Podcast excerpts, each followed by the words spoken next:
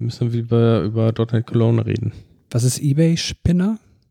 Da habe ich hier was vorbereitet. Das könnte ganz lustig werden.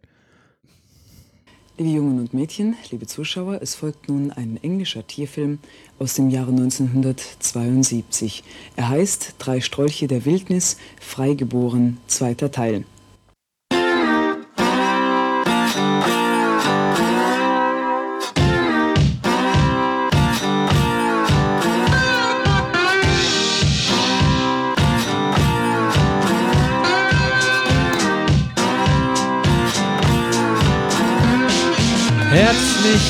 Willkommen, allerliebste Zuhörer, zu unserer ersten Podcast-Folge der Dev Couch nach dem großen Sommerloch.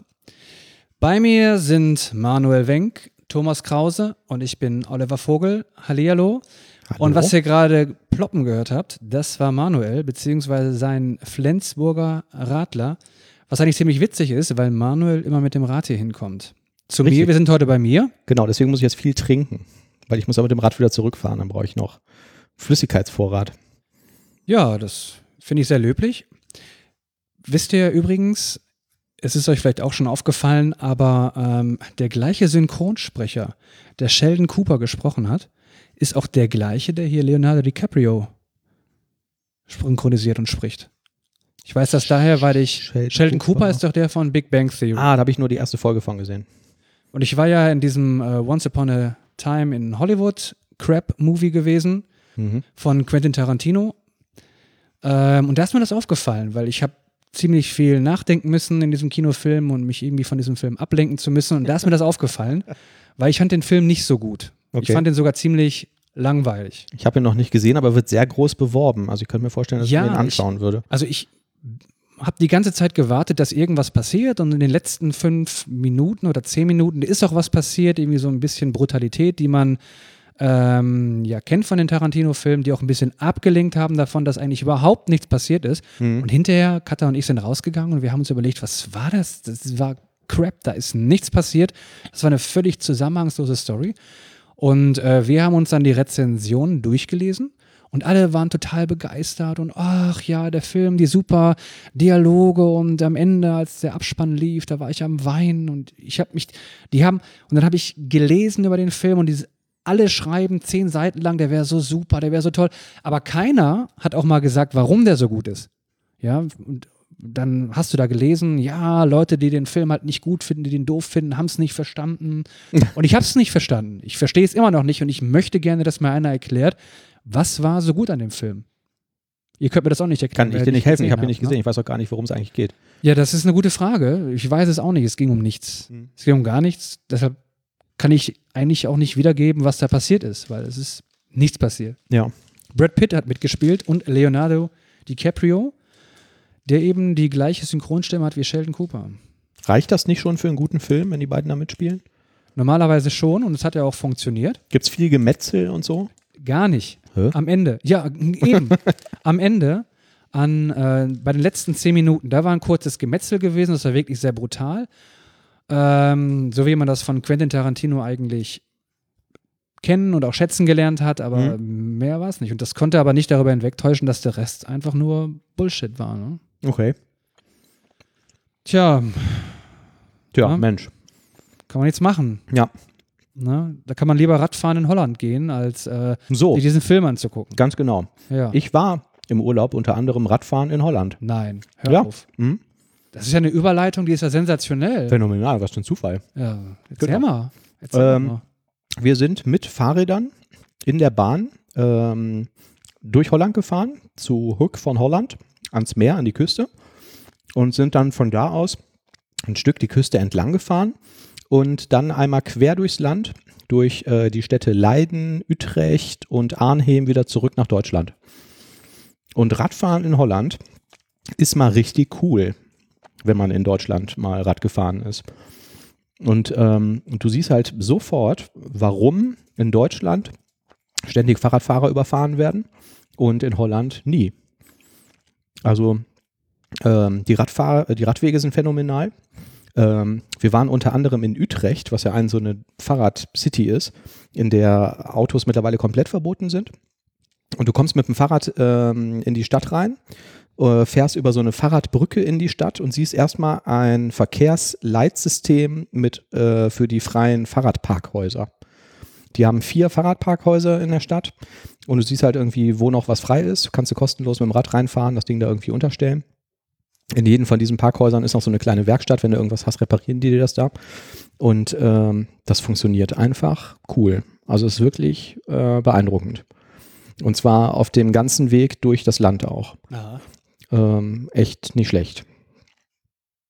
Und ähm, was auch völlig, völlig absurd war, ähm, wir sind ja dann mit dem Fahrrad zurück über die Grenze gefahren und sofort ab der Grenze sind die Fahrradwege scheiße, die Autofahrer aggressiv, das Handynetz weg und alle Bahnhöfe und alles, was dann irgendwie so kommt in NRW, vollkommen im Arsch. Also das ist äh, echt verrückt, wenn du so direkt diesen, diesen Kontrast siehst. Ich weiß nicht, warum man das hier nicht hinbekommt. Ja gut, weil wir eine Autofahrernation sind, ne? Noch. Aber das skaliert ja langsam nicht mehr. Warum? Ähm, ja, also der Verkehr nimmt ja jährlich zu um irgendwie x Prozent und ich weiß nicht, du merkst das jetzt wahrscheinlich schon, wenn du morgens mit dem Fahrrad, mit dem Auto nach Köln fährst, stehst du halt im Stau. Oder wenn du zu irgendeiner Ruhrgebietstadt morgens fährst, stehst du im Stau auf dem Weg dahin und in der Stadt sowieso und dann findest du keinen Parkplatz. Und ähm, ja, das kannst du jetzt nicht weiterhin irgendwie sagen, jedes Jahr 10% mehr Autos auf der Straße funktioniert ja dann irgendwann auch nicht mehr. Geht ja heute schon nicht mehr. Ja, aber es gibt doch da jetzt eine Lösung, da haben wir uns gerade noch darüber unterhalten, die besteht darin, dass du als SUV-Fahrer auf den Gehweg äh, parken auf darfst. dem Gehweg parken darfst. Ich mein Problem gelöst. Ja, bedingt. Ja, genau, ja, richtig. Solange keine äh, äh, Mutter mit dem Kinderwagen da gerne über den Gehweg schieben würde, ne? Ja gut, da musst du vielleicht einen Augenblick mal dich konzentrieren und aufpassen, aber ansonsten ist das doch super gelöst, oder nicht, Thomas? Ja. Die könnt ihr auf der Straße stattdessen dann laufen. Stimmt. Ja. Nee, da fahren ja jetzt die ganzen E-Roller schon. Wo sich dann die Autofahrer drüber aufregen. Aber wenn Habt ihr die, überhaupt schon darüber erzählt, dass ihr letztens mit dem E-Roller gefahren seid? nochmal kurz Pause, wenn Ja. E-Roller Hm. quasi mit den zwei Rädern irgendwie auf der Straße fahren muss, dann muss doch ein Kinderwagen mit vier Rädern irgendwie erst recht auf die Straße, oder nicht? Das stimmt. Könntest du ja auch machen. Aber die Autofahrer fühlen sich dann gestört.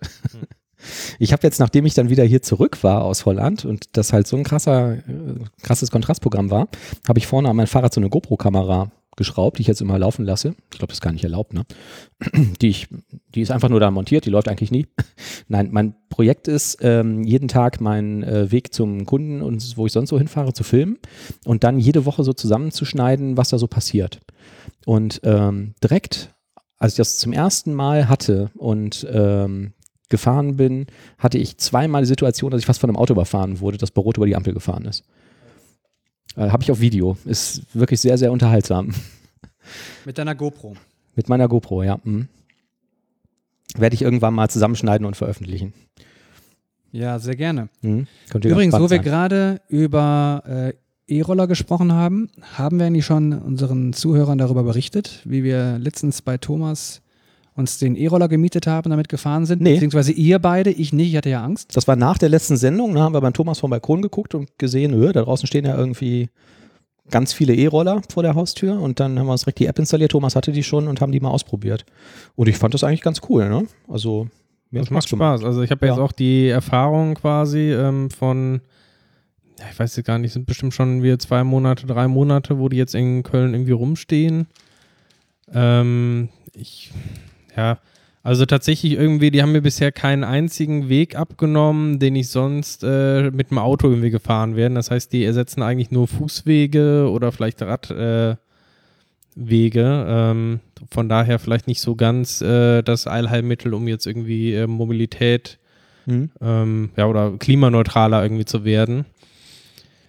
Ähm, ja, ist manchmal ganz praktisch, wenn gerade jetzt irgendwie die Bahn weg ist und äh, man irgendwie nach Hause möchte, dann habe ich das schon mal genutzt. Ähm, aber ja, der Hype ist jetzt auch ein bisschen wieder raus. Ja, aber ich fand, es hat auf jeden Fall Spaß gemacht. Mm, Ich fand, es war schon fast ein bisschen langsam. Ne? Die fahren ja dann 18 oder so. Und wenn man dann einmal so beschleunigt hat und da drauf steht, denkt man sich auch, ja, hm, bisschen schneller wäre es vielleicht auch ganz nett. Mm, Aber es hat auf jeden Fall Spaß gemacht und ich finde es sehr cool, dass die wirklich überall rumstehen und überall verfügbar sind. Ne? Also so als, als äh, Baustein von irgendwie einer Mobilität in der Stadt finde ich es gar nicht schlecht. Mir fällt halt aber auch nur, also ich finde die Diskussion ist auch ein bisschen irrational, die da geführt wird, irgendwie mit, ja, da hat sich jetzt tatsächlich rausgestellt, dass Leute betrunken mit diesen Dingern fahren. Das hat es ja bei Autos noch nie gegeben, ne? Und die stehen jetzt überall rum. Ja, Autos stehen auch überall rum. Also das, die Argumente kann ich jetzt noch nicht so ganz nachvollziehen. Vielleicht muss man noch mal ein Jahr warten, bis sich das so ein bisschen gelegt hat, um das irgendwie bewerten zu können. Ob es wirklich was bringt, weiß man natürlich auch nicht.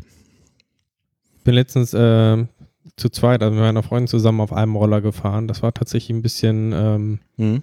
wackelig. Da habe ich mich auch gefahren, was- du oder deine Freundin? Ich bin gefahren, war aber Oh. trotzdem wackelig. Dann Das, glaube ich. das finde ich interessant, weil ich sehe auch manchmal so Bilder, wo zwei Leute da draufstellen und habe mich dann auch immer gefragt, wie schafft man das denn überhaupt? Also Extrem schwierig. Ja, also, ne? Wir hatten vielleicht einfach nicht die nötige Übung, aber ihr müsst ja eigentlich beide hintereinander schon mit einem Fuß auf dem Ding stehen. genau, das ist allein schon ein Platzproblem. Also Ja. da passen einfach keine vier Füße irgendwie richtig drauf. Das Mhm. heißt, da muss man irgendwie nur so halb drauf. Ja. Und dann hast du halt auch, das Ding wackelt halt irgendwie total hin und her und du musst eigentlich halt Vollgas erstmal irgendwie geben, damit es einigermaßen stabil wird. Ne? Mhm. Sobald du halt irgendwie langsamer wirst, dann Wird es kippelig, ne? wird's kippelig. Ja. Mhm. Und du musst ja bei diesen Dingern, damit du überhaupt ähm, Gas geben kannst, musst du erstmal ein bisschen Schwung holen. ja. Und wenn du zu zweit da drauf bist, dann bist du auch irgendwie so schwer, dass du schon ordentlich Schwung irgendwie da holen musst. Mhm. Und gerade in dieser Anschwungphase ist es halt extrem wackelig. Also sollte man nur machen, wenn da jetzt irgendwie äh, keine anderen Verkehrsteilnehmer in der Nähe sind. Ah, okay. Cool. Äh, müsste ich vielleicht auch mal ausprobieren. ich, ich hatte aber auch das Gefühl, als wir darauf gefahren sind, ähm, also es kam mir jetzt nicht so vor, als ob das wahnsinnig gefährlich oder unsicher wäre. Also ich habe es jetzt zwar nicht ausprobiert, aber ich sag mal, wenn du jetzt irgendwie 17, 18 mit dem Ding fährst und springst jetzt ab und hältst das fest am Lenker, dann stehst du doch eigentlich auch sofort schon, oder? Ich meine, du legst ja da nicht auf die Nase mit. Das heißt, wenn du das nicht bremst, oder? Wie ist da deine Einschätzung, wenn du alleine da drauf stehst? Also ich habe letztens das Experiment gemacht. Ja. Es war irgendwie eben strömend am Regnen und ich wollte irgendwie nach Hause und da war irgendwie so ein Roller, dachte ich, dann nehme ich den. Ich hatte aber eine Hand äh, quasi belegt, da hatte ich noch was äh, zu essen irgendwie. Der Thomas Und- ist das, über den die immer berichten im Fernsehen. Ich hatte das Ding aber schon entsperrt, das heißt, ich hatte schon einen Euro äh, gezahlt und dann erst ist mir eingefallen, dass es eigentlich eine doofe Idee ist, Ja. weil du musst ja mit einer Hand quasi Gas geben und mit der anderen Hand kannst du bremsen. Mhm. Und das heißt, ich musste mir quasi aussuchen, möchte ich jetzt irgendwie, ich konnte entweder Gas geben oder äh, bremsen. Und Ja. Ich habe dann halt nur die Gashand halt benutzt, in der anderen hatte ich halt das Essen gehalten. Und das ging auch ganz gut. Und dann, dann äh, kam ich plötzlich an eine Ampel. Da dachte ich, oh Scheiße, ich muss jetzt irgendwie bremsen. Mhm. Und bin dann stattdessen halt immer langsamer geworden, habe das sich auslaufen lassen. Aber wenn da jetzt irgendwie was im Weg gewesen wäre, dann wäre das jetzt nicht, nicht angenehm gewesen. Und hast du jetzt nicht das Gefühl, dass du jetzt quasi einfach absteigen könntest und hältst das Ding noch fest mit der Gashand? Nee. Damit das nicht umfällt? Also als so? diese Ampel kam, dachte ich, scheiße, ich muss jetzt irgendwie eigentlich abspringen oder so, aber es fühlte sich nie wirklich sicher an. Ah, okay. Ja, Ich glaub, man das muss sind schon wahrscheinlich ein auch noch ein bisschen üben, ne? Ja. Ja. Ja, ich weiß es auch nicht. Aber so von den Preisen her fand ich es eigentlich auch ganz fair. Ne? Die haben, glaube ich, durch die Bank weg einen Euro gekostet, um die freizuschalten, also um einmal losfahren zu können. Und dann, ich weiß nicht mehr ganz genau, 18 Cent pro Minute oder so oder 19, Ja, je nach oder so. Anbieter. Äh, heißt 10 Minuten fahren, 1,90 Euro plus freischalten, also 2,90 Euro. Ähm, Schon ähm, ziemlich teuer. Also wenn man überlegt, Ja. dass äh, ähm, Car2Go oder sowas ist deutlich günstiger da. Ne? Das stimmt, also, ja. Da habe ich jetzt allerdings auch gelesen, dass ähm, viele Städte, also äh, gerade im europäischen Ausland, mittlerweile auch Car2Go schon wieder den Betrieb untersagen würden. Ähm, und auch viele Studien zeigen, dass das nichts bringt. Also die Idee war ja eigentlich, ähm, ach, Carsharing, ganz viele Leute teilen sich ein Auto und schaffen dann ihr privates Auto ab. Ähm, Fazit stimmt aber nicht. Es wird eigentlich nur als Ersatz für den ÖPNV oder fürs Taxi genutzt. Und ähm, gleichzeitig stehen halt viel mehr Autos überall rum und für viele ähm, äh, von diesen Anbietern ist das wohl auch sehr, sehr unrentabel. Also diese Kohle, die die da nehmen, das ist wohl schon sehr, ähm, funktioniert nur, wenn du eine sehr, sehr starke Bevölkerungsdichte hast. Und auch in Deutschland ähm, geht das wohl nur in drei, vier, fünf Städten irgendwie das äh, lukratabel, wie sagt man, lukrativ äh, anzubieten. Wobei, ähm, muss auch sagen, wenn es jetzt ÖPNV quasi ersetzt, ist es jetzt auch nicht so tragisch, weil es schafft ja dafür dann wieder neue Kapazitäten im ÖPNV. Ne? Da könnte man da wiederum vielleicht die Preise senken, den umsonst machen, wie auch immer. Ja. Ähm, wo ja da immer das Argument kommt, nee, da, wir können gar nicht, wir sind jetzt schon an der Kapazitätsgrenze an vielen Städten ne, im ÖPNV. Ähm, stimmt. Wo wir gerade bei dem Thema sind, ich habe was recherchiert. Ich war auf irgendeiner Party, ist schon länger her und habe mich irgendwie, sind irgendwie auf E-Autos und E-Bikes gekommen und so. Und irgendwer sagte, ähm, das mit den E-Bikes wäre ja genauso scheiße wie mit den E-Autos, weil die Produktion des Akkus kostet ja so viel Energie, beziehungsweise damit verbunden dann halt CO2. Und das würdest du ja dann irgendwie nie wieder rauskriegen. Und ähm, dann hat ähm, habe ich einen Artikel, beziehungsweise in vielen Artikeln findet man halt irgendwie diese Information, dass äh, Produktion von einem E-Auto-Akku würde 17 Tonnen CO2 erzeugen. Und damit wird dann ganz häufig gerechnet. So, und da gibt es einen tollen Artikel im Handelsblatt, packen wir in die Show Notes, wo ähm, der Redakteur mal versucht hat rauszubekommen, wie denn diese 17 Tonnen CO2 irgendwie, wo die herkommen. Ich glaube, das ist irgendeine Studie von vor vielen, vielen Jahren, ne, Ja, wo das irgendwie so herkommt. Ist eigentlich noch schlimmer. Ähm, das war ein schwedisches Technikmagazin, ähm, wo einfach mal solche Faktoren verglichen wurden zwischen einem Verbrenner und einem E-Auto.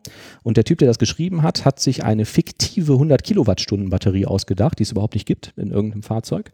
Die sind deutlich kleiner in der Regel, aber um halt irgendwie leichter damit zu rechnen, hat er halt irgendwie gesagt 100 Kilowattstunden Batterie und hat so über den Daumen geschätzt 17 Tonnen CO2. Und das wurde vom ähm, dänischen Magazin Ingenieuren abgeschrieben. Ähm, der hat das quasi übernommen. Dann gibt es irgendwie ein dänisches Portal der Nordschleswiger, die das wiederum übernommen haben. Das hat die Schleswig-Holsteinische Zeitung übernommen, äh, die das auf Deutsch übersetzt hat. Und äh, so ist das dann irgendwie noch über ein paar Ecken zum Springer Verlag gewandert. Welt, Burda, Fokus. Und ähm, in der Übersetzung haben die das relativ zurückhaltend formuliert und sagen, damit sich ein Elektroauto von der Größe eines Tesla Model S ökologisch rechnet, muss man acht Jahre damit fahren. Und da mu- muss man erstmal irgendwie, damit sich das ökologisch rechnet, acht Jahre damit fahren, stellt sich aber eigentlich halt die Frage, wo muss man acht Jahre damit fahren? Weil wenn ich das mit Strom betanke, der aus komplett regenerativen Energien kommt, muss ich wahrscheinlich weniger lang damit fahren, als wenn ich in Deutschland Kohlestrom da rein tanke. Und ähm, mit welchem Strom wurden denn die Akkus erzeugt? Das ist auch eine Frage, die irgendwie nie beantwortet wurde. Und ähm, das Problem ist halt, das sind alles fiktive Zahlen, die irgendwer mal angenommen hat und die stimmen aber im Prinzip nicht, beziehungsweise die Hersteller wollen das nicht verraten, wie viel CO2 da wirklich frei wird, weil es halt deren Geschäftsgeheimnis ist. Wie viel Energie das kostet, so ein Fahrzeug herzustellen oder halt auch diesen Akku herzustellen. So, und es gibt eine Zahl von 2016 von der Firma LG aus irgendeiner Doktorarbeit und die haben damals gesagt, ähm, dass ähm, 140 Kilogramm CO2 pro Kilowattstunde Speicherkapazität benötigt wird, um so einen Akku herzustellen. So, das heißt, bei einer 24 Kilowattstunden Batterie, die zum Beispiel in so äh, Plug-in-Hybriden und so steckt, ähm, oder in einem Ford Focus, werden 3,2 Tonnen CO2 freigesetzt, was jetzt was völlig andere Nummer als 17 ist. Äh, bei einem E-Bike hast du einen 0,5 Kilowattstunden Akku, wenn du einen großen hast, und das sind 70 Tonnen CO2. Ähm, und das wiederum ist ungefähr 350 Kilometer mit einem aktuellen Diesel fahren. Also vollkommen egal. Jetzt kommt aber leider halt dazu, Tesla verwendet völlig andere Zellen als LG. Und in E-Bikes sind die gleichen Zellen, die Tesla verwendet. Und ähm, wenn diese LG-Zahl korrekt wäre, dann hätte der größte Tesla, den du kaufen kannst, Model S mit dem fettesten Akku, 12 Tonnen äh, CO2-Bilanz. Aber die Tesla-Leute erzeugen den Strom im Gegensatz zu LG selbst aus regenerativen Energien, aus Solarzellen und Parks. Und Experten schätzen, dass es da eher so 10 Tonnen ist für den S100D, was wohl der größte Tesla ist. Ich kenne mich da nicht so aus. Ähm, die meisten Hersteller haben aber viel kleinere Akkus als Tesla. Und da sagt man so, schätzt man halt mit diesen Werten, wären das so drei bis fünf Tonnen CO2. Also, man weiß es nicht genau. Sind halt sehr viele Schätzwerte bei, aber 17 Tonnen ist mit Sicherheit viel zu viel und völlig falsch. So, darüber bin ich jetzt aber auf eine völlig andere Nummer gekommen. Es gibt nämlich ein viel größeres Problem. Und zwar gehen total viele Autohersteller hin und sagen, ähm, wir tauschen Teile von dem Chassis und der Karosserie äh, von Stahl, ähm, tauschen wir gegen Aluminium aus. Wenn du dir so einen aktuellen Audi A8 kaufst, dann stecken da drin 600 Kilogramm Aluminium, weil die halt sehr große Teile, die früher aus Stahl waren, aus Alu bauen. Bei dieser 600 Kilo Alu-Produktion. Die Links findet ihr in den Show Notes, äh, sind seriöse Quellen, Tagesschau. Ähm, bei dieser Alu-Produktion entsteht halt so viel zwei, dass wenn du jetzt zwei Fahrzeuge nebeneinander stellst, also du hast einen A8 mit diesem 600 Kilo Alu versus du baust das gleiche Auto und steckst aber Stahl rein, dann ist das Ding ja schwerer. Und jetzt muss die Aluminiumkarre erstmal 170.000 Kilometer fahren, um gegenüber der, des Stahlfahrzeugs das wieder wettgemacht zu haben. Die Hersteller machen das aber, weil die Autos dann leichter sind und weil du fettere und schwerere Motoren reinbauen kannst. Und wenn du das machst, dann wird die Energiebilanz niemals positiv sein von diesem Fahrzeug. Das ist also vollkommen wurscht, ne? Also, also 170.000 Kilometer hätte ich ja noch gesagt, das ist ja jetzt nicht das Problem. Also wenn du das nicht fährst, dann geht es ja in den Gebrauchtwagenmarkt und genau. wahrscheinlich ein vernünftiges Auto wird in der Regel ja. diese 200.000 auf jeden Fall mitmachen. Ja, genau, aber diese 600 Kilo Aluminium stecken halt da drin, weil du fettere Motoren reinbauen kannst und damit kriegst du das niemals positiv. So, und jetzt kommt der Knüller. Die DevCouch hat knallhart nachrecherchiert. Wir in Deutschland subventionieren den Strom für diese Aluhütten, weil wir zahlen, die zahlen ja diese EEG-Umlage nicht und kriegen den Strom ja billiger. Und ähm, dann hat mich halt interessiert, wie viele Arbeitsplätze gibt es denn wohl in Deutschland in der Alu-Industrie? Möchtet ihr mal schätzen? 50.000. 2000. Es gibt drei oder vier Aluhütten, da arbeiten direkt und indirekt beschäftigt 2000 Menschen. Und das umgerechnet auf die Subventionierung bedeutet, dass jeder von diesen Arbeitsplätzen mit 440.000 Euro im Jahr subventioniert ist. Juhu! Hm.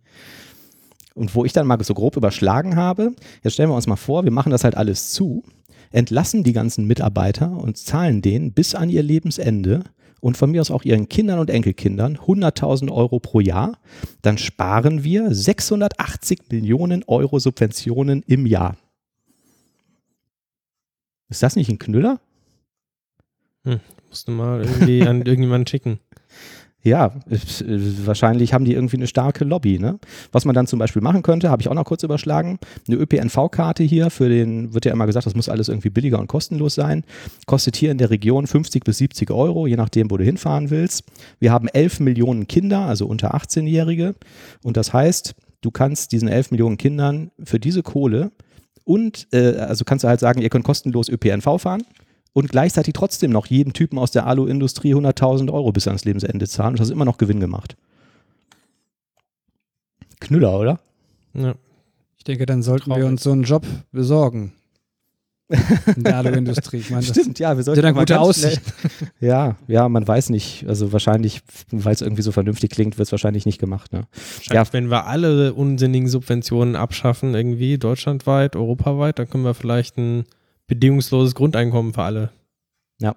machen. Ja, mein Fazit war jetzt auf jeden Fall, äh, man weiß nicht genau, wie viel CO2 so ein Akku verbraucht, aber es sind weniger, als man glaubt. Und wenn einem das wichtig ist, weniger CO2 zu produzieren, dann kauf nichts, wo Alu drin ist weil das ist das ähm, Ding. Das kannst du zwar ganz gut recyceln, aber der Alu, das Alu, was da verbaut wird, ist nicht, äh, ist kein recyceltes Aluminium. Also auch keine Alu-Einkaufstüte. Gibt es Alu-Einkaufstüten? Ja, die würde ich mir nehmen, das ist ja cool, ne? ich weiß nicht, wo Apple irgendwie das Alu für die MacBooks herbekommt, aber das ist, glaube ich, ich glaube, die machen Werbung damit, dass das recycelt ist. Ne? Das Recycling braucht ungefähr 5% der Strommenge von der Herstellung, habe ich gelesen. Und dann habe ich so angefangen nachzudenken. Ne? Ihr kennt doch diese autonom fahrenden Autos, wo alle irgendwie drüber reden. Und die gibt es ja in verschiedenen ähm, Leveln. Und es, die, diese, diese höchste Level, an denen, an denen Google arbeitet, sind ja dann wirklich komplett autonom fahrend, wo du einsteigst und irgendwie einen Knopf drückst und dann fährt das Ding los. Und dann steigst du irgendwo wieder aus. Ähm, Jetzt wäre ja eigentlich ganz, also was, was ja bestimmt dann irgendwelche Kinder anfangen zu machen, ist irgendwelche Verkehrsschilder ausdrucken und irgendwo an eine Straße hängen, um diese Autos zu irritieren. Fände ich eigentlich ja noch ganz witzig. Aber so diese Probleme, die damit verbunden sind, da bin ich irgendwie auf die Idee gekommen. Ihr kennt auch dieses klassische Fahrschulproblem. Du hast eine Kreuzung und da kommen vier Autos angefahren aus vier Richtungen. Und dann sagt man ja in der Fahrschule, ja, dann muss man sich halt irgendwie angucken und sich irgendwie absprechen und dann wird halt einer auserkoren, der zuerst fährt und wenn einer weg ist, gilt halt rechts vor links. Wie funktioniert denn das mit dem autonom fahrenden Auto? Vermute, die tasten sich immer weiter rein in die Kreuzung, fahren im Schneckentempo aufeinander zu. Das kann tatsächlich sein, das wäre eine, wär eine Idee, ne? Ich könnte mir vorstellen, dass sie untereinander dann auf Basis eines irgendeines Protokolls vielleicht Ja. miteinander kommunizieren und dass Ja. sie dann irgendwie ausklügeln. Glaube Ich ich kann auch. mir eh vorstellen, Ja, also momentan funktionieren, glaube ich, sehr viele von den Features einfach auch nur deshalb, weil immer noch ähm, 99 Prozent der Autos eben nicht autonom fahren. Ne? Also, Ja.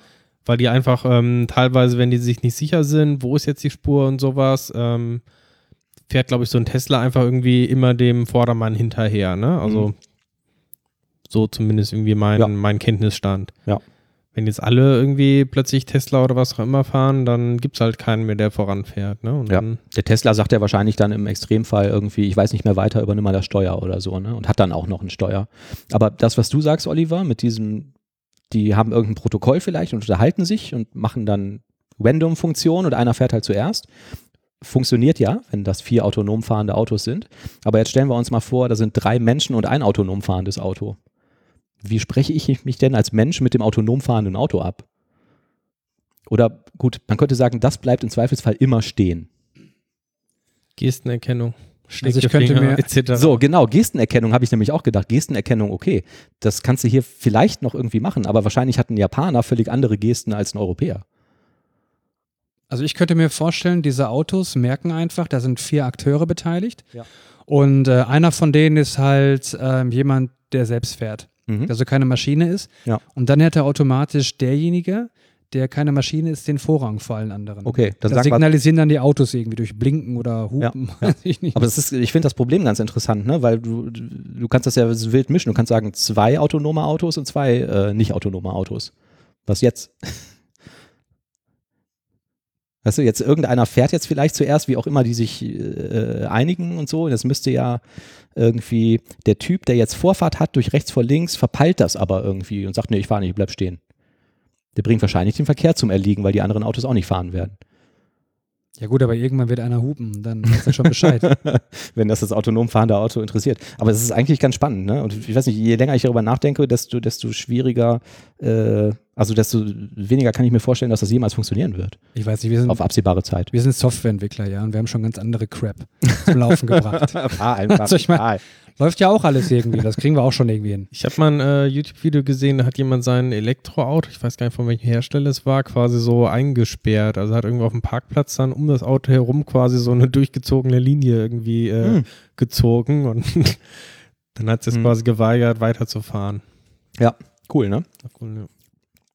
Und dann, also ich weiß nicht, irgendwie habe ich abends auf der Couch gesessen und habe da irgendwie drüber nachgedacht und dachte, hä, da gibt es doch total viele Sachen.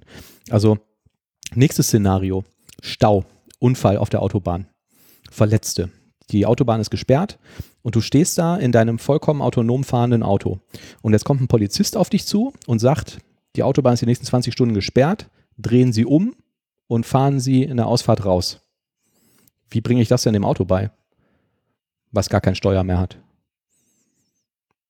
Dann könnte man jetzt sagen, naja gut, dann hat er vielleicht irgendwie so ein Touchpanel und dann sagst du irgendwie hier umdrehen und dann sagt er, ist aber nicht erlaubt. Willst du wirklich? Ja, okay, ja dann hier Face ID, Fingerabdruck, bestätige, dass das wirklich umdrehen soll. Also auf der Autobahn. Auf der Autobahn, ja. Es gibt ja irgendwie seit ein paar Jahren, dass dann äh, gesagt werden darf, äh, die Autobahn wird dann irgendwie hinten gesperrt und du darfst dann die nächste Ausfahrt wieder rausfahren. Du kehrst auf In der Autobahn um und zur nächsten Ausfahrt raus. Genau. Habe ich noch nie erlebt. Hast du das schon mal Habe ich noch erlebt? nie erlebt, nee, aber ich weiß, dass es gemacht wird. Äh, Ist aber auch anderes Problem, äh, ist das gleiche Problem, du bist in der Stadt und da ist auf einmal eine Baustelle, weil da ist die, was weiß ich, ein Baum umgekippt oder so. Ne? Und es ist aber eine Einbahnstraße. Und der Polizist sagt dir, du stehst in der Reihe mit zehn Autos, drehen sie um, fahren sie zurück, hier geht's nicht weiter. Ja. Aber das sind auch genau die Probleme, weshalb eigentlich das ganze Thema autonomes Fahren noch äh, sehr, sehr viele Jahre tatsächlich entfernt ist. Also Ja. diese Aussagen von äh, Tesla oder sowas, ja, in, weiß nicht, äh, zwei Jahren oder sowas können die komplett autonom fahren, sind, glaube ich, einfach nur Bullshit. Das halte ich auch für vollkommenen Unsinn. Ne? Also, weil, also ich habe ja noch eine ganze Liste von Sachen, die mir eingefallen sind. Ne? Also die Geschichte mit, äh, du stehst im Stau in der Stadt, ne? also ganz normaler Verkehr in Köln, steht man ja immer im Stau, haben wir gerade festgestellt. Und dann kommt hinter dir ein Rettungswagen an und du weißt, der Rettungswagen muss durch und würdest jetzt mit deinem Auto vielleicht den Bordstein hochfahren auf die mit Blumen bepflanzte Ecke, weil du sagst, der Rettungswagen muss durch, mache ich halt die Blumen kaputt. Ich weiß nicht, wie du das so einem Auto klar machen willst, dass es das jetzt machen darf oder dass das funktioniert. Nächstes Problem, Fähren. Du willst mit einer Fähre über den Rhein fahren. Also, dass die Karre dann da stehen bleibt und nicht ins Wasser fährt und dann automatisch weiterfährt, wenn die Fähre da ist, kann ich mir auch nicht vorstellen. Also ohne irgendwelche total ausgetüftelten Kommunikationsprotokolle, die auch auf der Fähre verbaut sein müssen und so. Also kannst du, also jede einzelne Situation kannst du natürlich irgendwie antrainieren, etc. Und irgendwann gibt es vielleicht auch eine Fährenfunktion dann, aber es ist halt schwierig, quasi alle diese Sachen ähm, vorzusehen. Ne? Und das sind einfach ja tausende Situationen, auf, auf die es nicht programmiert ist. Ja. Aber es ist schon wirklich erstaunlich komplex, wenn man mal so drüber nachdenkt. Ne? Also so, ich habe mir da vorher nie Gedanken drüber gemacht und dachte auch, ach ja, so in fünf, sechs Jahren wird das wahrscheinlich irgendwie funktionieren. Aber ähm, je länger ich drüber nachdenke, glaube ich, nee. Wahrscheinlich nicht, oder? Was meint ihr? Nee, ich bin auch der Meinung, das wird nichts in Also- dem kurzen Zeitraum. Und du brauchst halt irgendein Kommunikationsprotokoll, um auch mit Autos verschiedener Hersteller kommunizieren zu können. Ja, aber das ist doch jetzt quasi so ein 80-20-Problem. Mhm. Äh, ich denke, klar, wenn es verschiedene Automobilhersteller gibt, dann haben die trotzdem ein gemeinsames Protokoll, um damit die Fahrzeuge untereinander kommunizieren müssen. Das muss vielleicht dann entwickelt werden von irgendeinem Gremium, das völlig überbezahlt ist. Und okay, dann gehen halt gewisse Dinge eben nicht. Dann kannst du halt nicht mehr mit der Fähre fahren. Oder zumindest du hast die Möglichkeit nach wie vor noch, ähm, was ich, einen Override zu machen, dass du also dann nochmal auf manuellen Modus umschalten kannst. Dann hast du doch nicht die hundertprozentige Brücke, äh, oder die hundertprozentige Möglichkeit, dass du komplett autonom fährst. Mhm. Aber du hast zumindest schon mal diese 80 Prozent erreicht. So, und die anderen 20 Prozent, ich meine, da wird sich dann irgendeiner von Google schon was Kluges überlegen. Ich meine, ich denke, dass diese ganzen Algorithmen, wie diese Ausnahmesituationen aufgelöst werden, eh von dem Rechenzentrum irgendwie kommen von denen. Und da wird schon einer irgendwie dann mit PHP oder JavaScript sich irgendwas überlegen, ja, oder mit TypeScript. Diese Schutzverletzung wird Ihnen präsentiert von BMW. Dann, ich meine, wenn man schon mal die 80 Prozent hat, ja, dann kann man sich auch überlegen, irgendwann so, ja komm, wie fährt man mit einer Fähre? Ja, aber dabei fällt halt auf, dass ein Auto zu bauen, das autonom von einer, was weiß ich, also du fährst auf die Autobahn als Mensch manuell, drückst auf den Knopf und sagst, fahr hier weiter. Oder folge dem Navi der Autobahn entlang, dass das eine vollkommen andere Nummer ist, als ein autonom fahrendes Fahrzeug zu bauen, das durch die Stadt fahren kann. Also vor allen Dingen wegen der ganzen unvorhergesehenen Sachen, die da irgendwie auftreten können. Ne? Ja, finde ich ein spannendes Thema. Also kann mir nicht vorstellen, dass das jetzt irgendwie, dass das kurzfristig gelöst wird. Es gibt so eine Übergangslösung und den Rest, dann Ja. schafft man halt die Fähren ab. Ja. Und ich meine, wenn wirklich später 100% ähm, autonomes Fahren möglich ist, ne, ich meine, gibt es dann noch Unfälle? Wahrscheinlich ja, ne? aber nicht mehr solche. Ja, ich glaube, ja, aber weniger, ne? Oder andere. Wahrscheinlich gibt es dann völlig absurde Unfälle, wo so ein Auto einfach mal abbiegt, weil der dachte, die Straße geht rechts lang oder so. Ich hatte das Weiß ja mal nicht. gehabt. Ich habe doch mal einen Tesla Probe gefahren Mhm. und habe dann auch diese, ähm, dieses autonome Fahren von dem getestet. Und das lief eigentlich fast gut. Das lief fast gut. Also der Wagen ist wirklich auf der Spur geblieben. Und du konntest auch die Spur wechseln, indem du einfach das Lenkrad, also geblinkt hast. Du hast das Ach, das Lenkrad konntest du auch angefasst. ausprobieren, ne? Ja, ja. Ja, okay. Und dann hat er wirklich automatisch die Spur gewechselt. Ja. Und du hast vorne auf dem Display hast du quasi gesehen, wie das Auto die Umgebung wahrnimmt. Ne, die haben also überall Sensoren und die konnten ganz genau sehen, wie breit die Straße ist, ob da ein Radfahrer ist, ob da ein, ähm, ein LKW neben dir ist, vor dir, hinter dir. Also Ja. das war schon ziemlich beeindruckend. Ja. Der war auch in der Lage gewesen, ähm, unmittelbar vor dem Auto zu halten. Mhm. Ne, also der, ich habe die Probefahrt gemacht, neben mir war ein Tesla-Verkäufer gewesen, der also dabei gewesen ist, damit ich die Karre womöglich nicht so Schrott fahre. Ähm, jedenfalls hat er mir auf der Straße gesagt, jetzt bremsen wir einfach mal nicht. Ja. Also ich war von einer roten Ampel. Ich kam der immer näher, eine rote Ampel. Und da stand ein Auto. Jetzt bremsen sie einfach mal nicht. Ich habe gedacht, sind Sie sicher? Ich fahre dem hinten drauf. Ja, ja, bremsen Sie nicht. Dann habe ich die Augen zugemacht. Geben Sie Gas. auf Ihre Verantwortung. Und dann hat, die, Wieso meine Verantwortung? dann hat der Wagen aber tatsächlich selbstständig gebremst. Also er hat das Ja. richtig erkannt. Das fand ich ziemlich gut. Was allerdings nicht so gut war, wir sind dann, ich habe das autonome Fahren weiter getestet, wir sind dann auf die Autobahn gefahren und da war halt eine Baustelle. Und dann hatten die nicht mehr diese weißen ähm, äh, Markierungen gehabt, sondern waren halt diese gelben. Ja. Und da hätte es dann beinahe einen gigantischen Crash gegeben, weil er hat, er hat nämlich nicht mehr erkannt, wo du langfahren kannst. Ja. Ne? Und da war ich dann froh, dass ich jetzt nicht 200 Sachen drauf hatte, sondern nur 180, nein, keine Ahnung. Jedenfalls, ähm, da musste ich dann halt eingreifen. Und wenn so eine Kacke ist, Ja. ne, dann hast du natürlich ein ziemliches Problem. Ja, wahrscheinlich wird es so passieren, wie du sagst, dass, du das, dass das irgendwie iterativ ähm, funktioniert. Ja, ne? muss ja. Also und erst dann- können die Dinger nur über die Autobahn fahren und dann. Ja, aber wenn du die irgendwann- 80 Prozent schon mal erreicht hast, wäre das Ja, eine genau. ziemlich coole Ja, Sache ja, eigentlich. Ja. ja, teilweise frage ich mich aber auch, ich habe neulich noch einen Artikel gelesen von irgendeiner Innenstadt, in der jetzt autonom fahrende Busse getestet werden. Ähm, da frage ich mich mitunter aber auch, warum. Also, das, Habe ich heute gehört im Radio. hast du gehört, warum? Also quasi. ja. Was spricht dagegen, da vorne einen Menschen reinzusetzen? Also Weil es gibt keine künstlichen Busfahrer mehr. Keiner hat Bock, Busfahrer zu machen. Ja, okay. Also es gibt wohl starke Probleme du? irgendwie. Ähm, viele Busunternehmen, die einfach äh, händeringend irgendwie Busfahrer suchen. Aber- ist halt ein extrem unattraktiver Job. Ja, verstehe ich. Aber wäre dann nicht äh, viel naheliegender, einen autonom fahrenden Zug zu bauen, der ja gar nicht so viele Fehler machen kann wie irgendwie ein Bus? Ja, das auf jeden Fall. Verstehe ich auch nicht, warum es nicht viel mehr macht. Wahrscheinlich zum Teil, weil, glaube ich, noch viele von den Lokführern auch verbeamtet sind oder zumindest eine sehr starke Lobby haben. Hm. Ähm, Eine starke Gewerkschaft, ne? starke Gewerkschaft. Ja. Es gibt ja einzelne Bahnen, die autonom fahren in einzelnen Städten, aber Ja.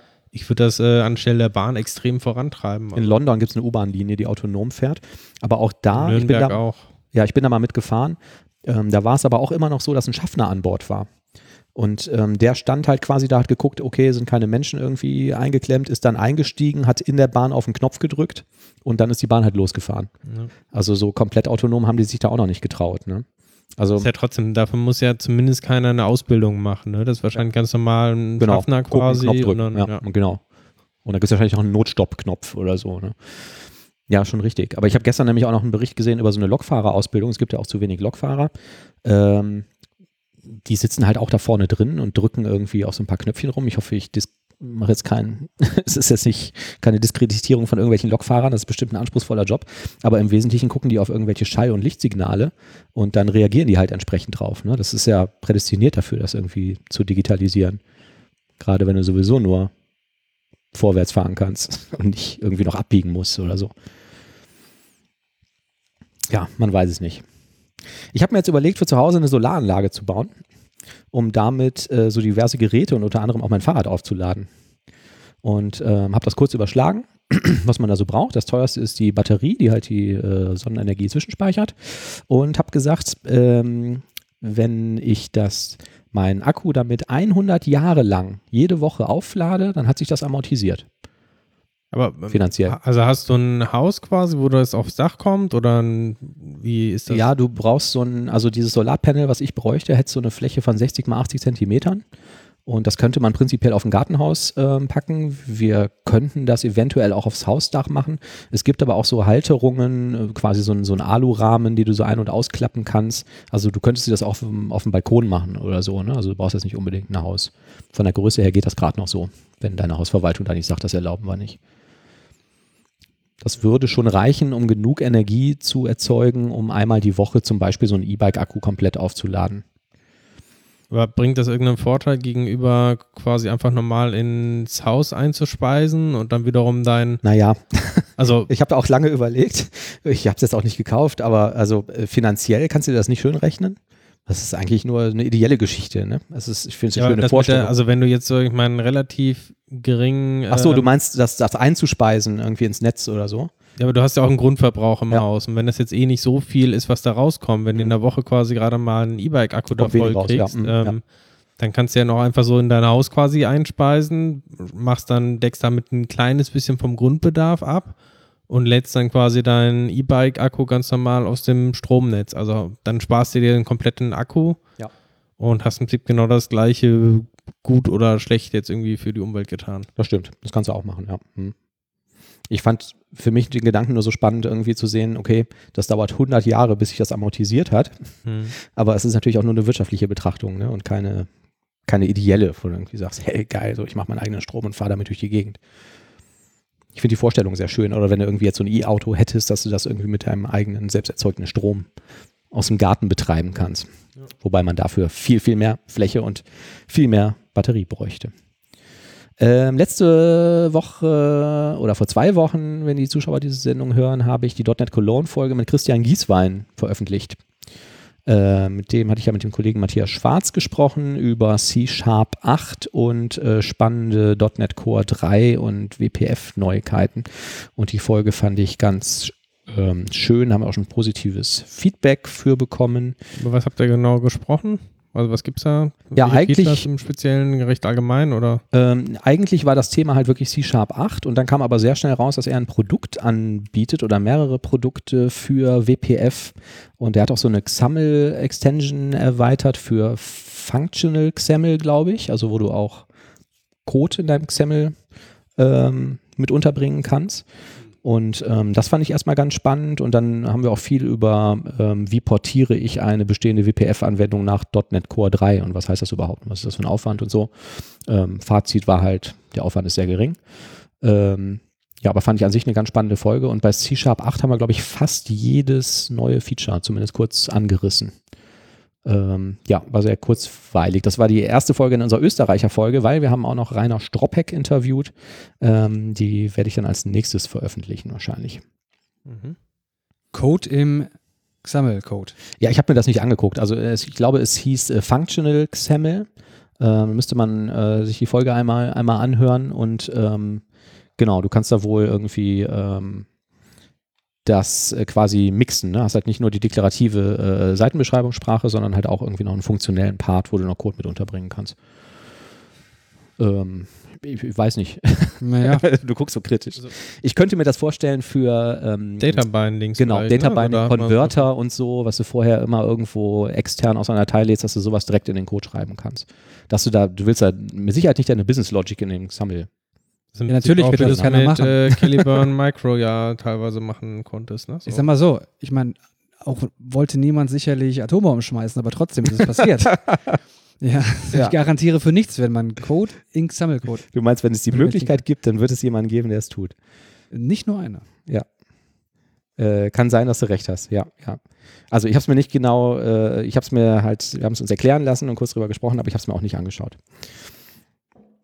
Ähm, okay, so, ich habe noch ein ähm, ganz, äh, ganz spannendes Thema.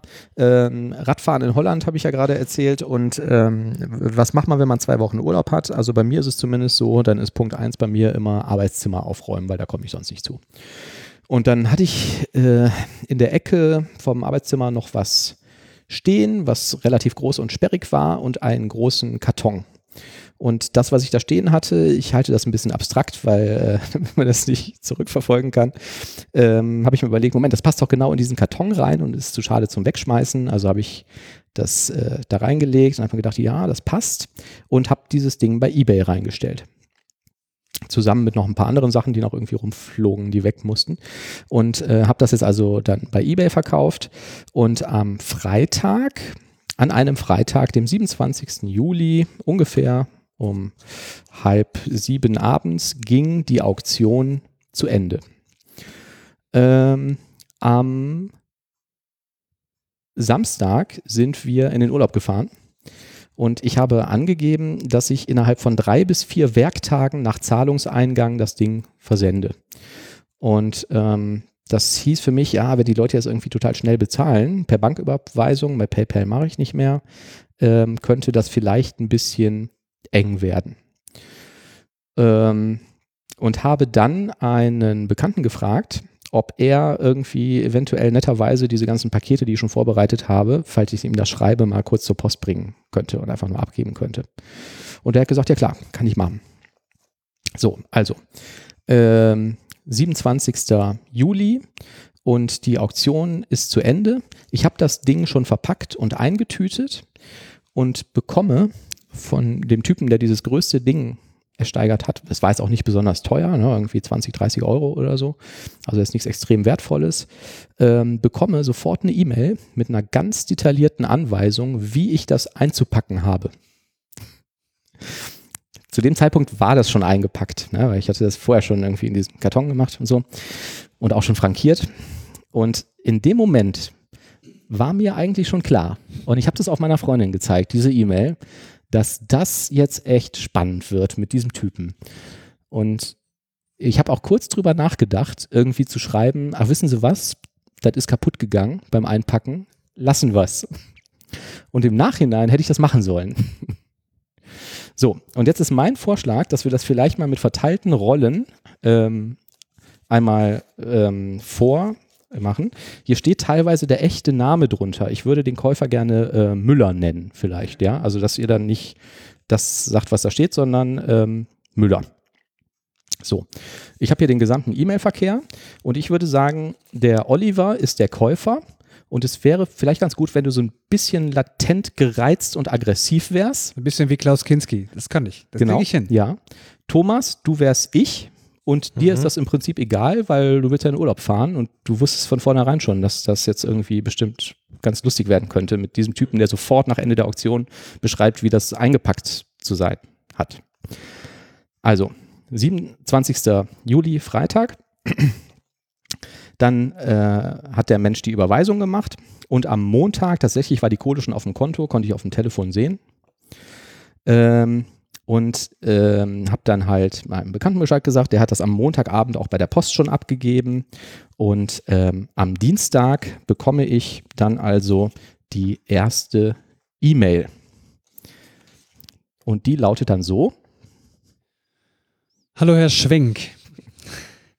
Inzwischen sollte das Geld Ihrem Konto gutgeschrieben worden sein. Ich sehe aber noch keinen Fortschritt in der Sendungsverfolgung, in der Sendungeverfolgung. Ist das Absicht? Das stand da so, ja, habe ich mir einfach nur ausgedruckt. Oder ist das Geld immer noch nicht gut geschrieben? Beziehungsweise warum hat sich bezüglich DRL noch nichts getan? Mit freundlichem Grüß? Gruß? Müller. Müller.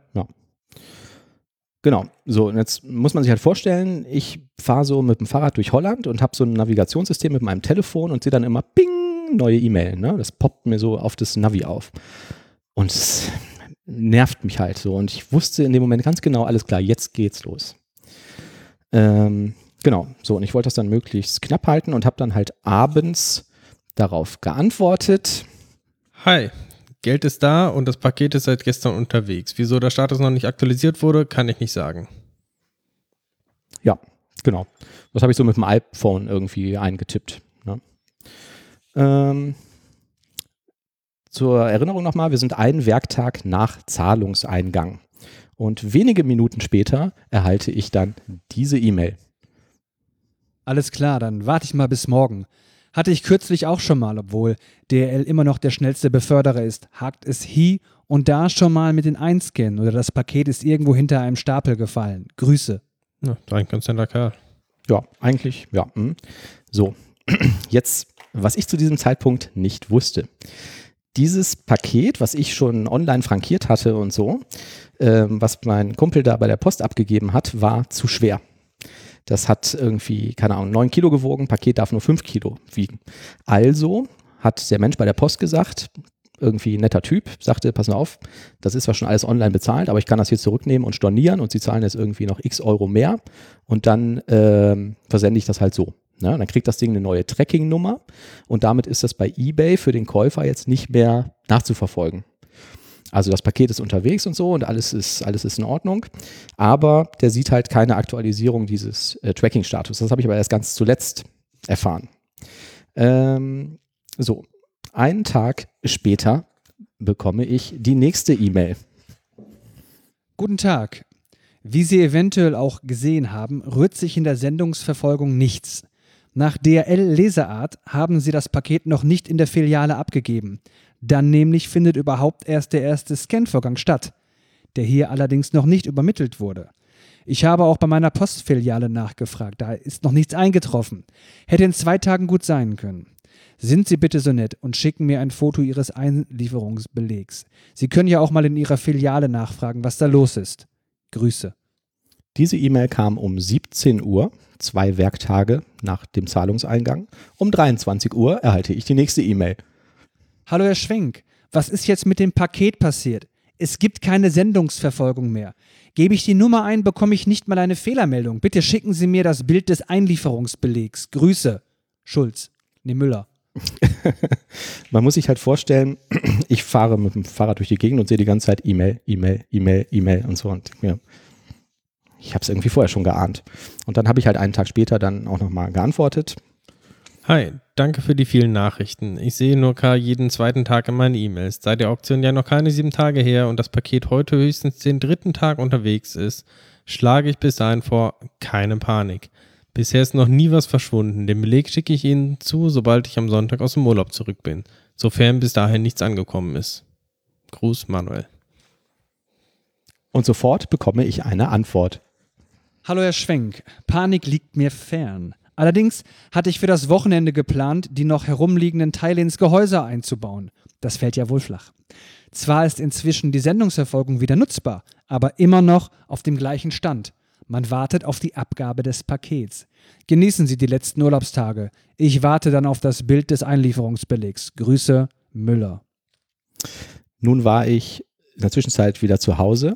Ich kam nicht erst am Sonntag nach Hause. Ich wollte mir nur ein bisschen Zeit verschaffen. Und habe dann festgestellt, ähm, dass sich die Nummer des Einlieferungsbelegs geändert hat. Habe die in das Tracking eingegeben und habe gesehen, ah, das Paket ist schon angekommen. Der Käufer wollte, dass es zu einer Poststation geschickt wurde und da lag das auch schon. Und ähm, das war jetzt exakt vier Werktage nach Zahlungseingang. Es war also genau in dem Punkt getroffen. Ne? Das Paket ist angekommen, so eigentlich, eigentlich alles ganz cool. Und ich war dann eigentlich ganz stolz, dass ich es geschafft habe, das rechtzeitig da ankommen zu lassen, obwohl ähm, das dann, äh, äh, obwohl ich im Urlaub war. Und habe ihm dann halt eine E-Mail geschrieben, wo ich geschrieben habe, hi, im Anhang hier der Einlieferungsbeleg, schöne Grüße. Und habe sofort ähm, 30 Minuten später diese E-Mail zurückerhalten. Danke für das Bild. Das Paket ist bereits seit gestern Vormittag hier in der Filiale angekommen. Und warum war jetzt so lange Pause in der Sendungsverfolgung? Deshalb übermittelte es Nummer laut eBay-Kaufabwicklung 3578217, siehe Foto. Zumindest stand sie bis vor kurzem so drin. Richtige Sendungsnummer laut 3422047904822, jetzt auch in der Kaufabwicklung korrigiert. Keine Ahnung, woher sie die obere Nummer haben. Natürlich nicht so prickelnd, weil jetzt die Filiale geschlossen ist. Gruß. Daraufhin habe ich eine Antwort geschrieben. Ja, das mit den Öffnungszeiten ist verrückt. Wir haben jetzt zumindest eine Filiale, die bis 20 Uhr geöffnet hat. Die anderen sind aber auch eine Katastrophe. Nichts zu danken für das Bild. Freut mich, dass alles gut angekommen ist. Worauf ich sofort eine E-Mail zurückerhalten habe.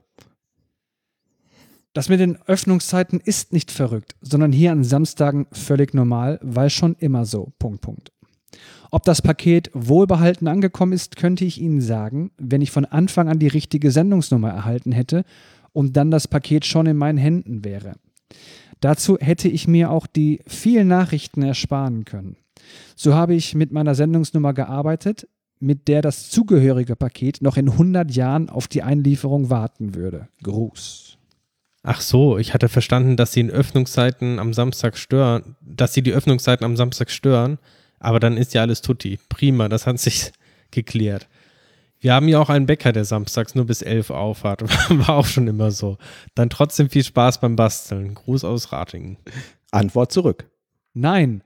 Was mich hier gestört hat, war die Übermittlung einer falschen Sendungsnummer, die mich daran hinderte, schon Spaß beim Basteln gehabt zu haben. Sie haben doch die Sendungsnummer selber korrigiert. Kann ja sonst niemand dann sollten Sie auch wissen, woran die ganze unnötige Verwirrung lag. Darauf gehen Sie aber mit keinem Wort ein. Gruß. Ja, das stimmt. Aber ist ja nichts Schlimmes passiert und trotzdem alles zügig angekommen. Versuch's den aber zu trollen, ne? Hallo Herr Schwenk, ich glaube, Sie haben immer noch nicht verstanden, worum es geht. Ist aber auch jetzt egal.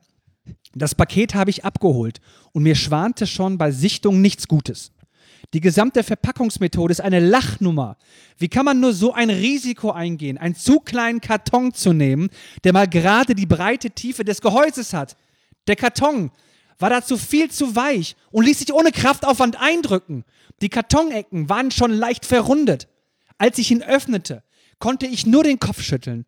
Ich hatte vorab um gute Umpolsterung rundum gebeten. Und zwar von allen Seiten.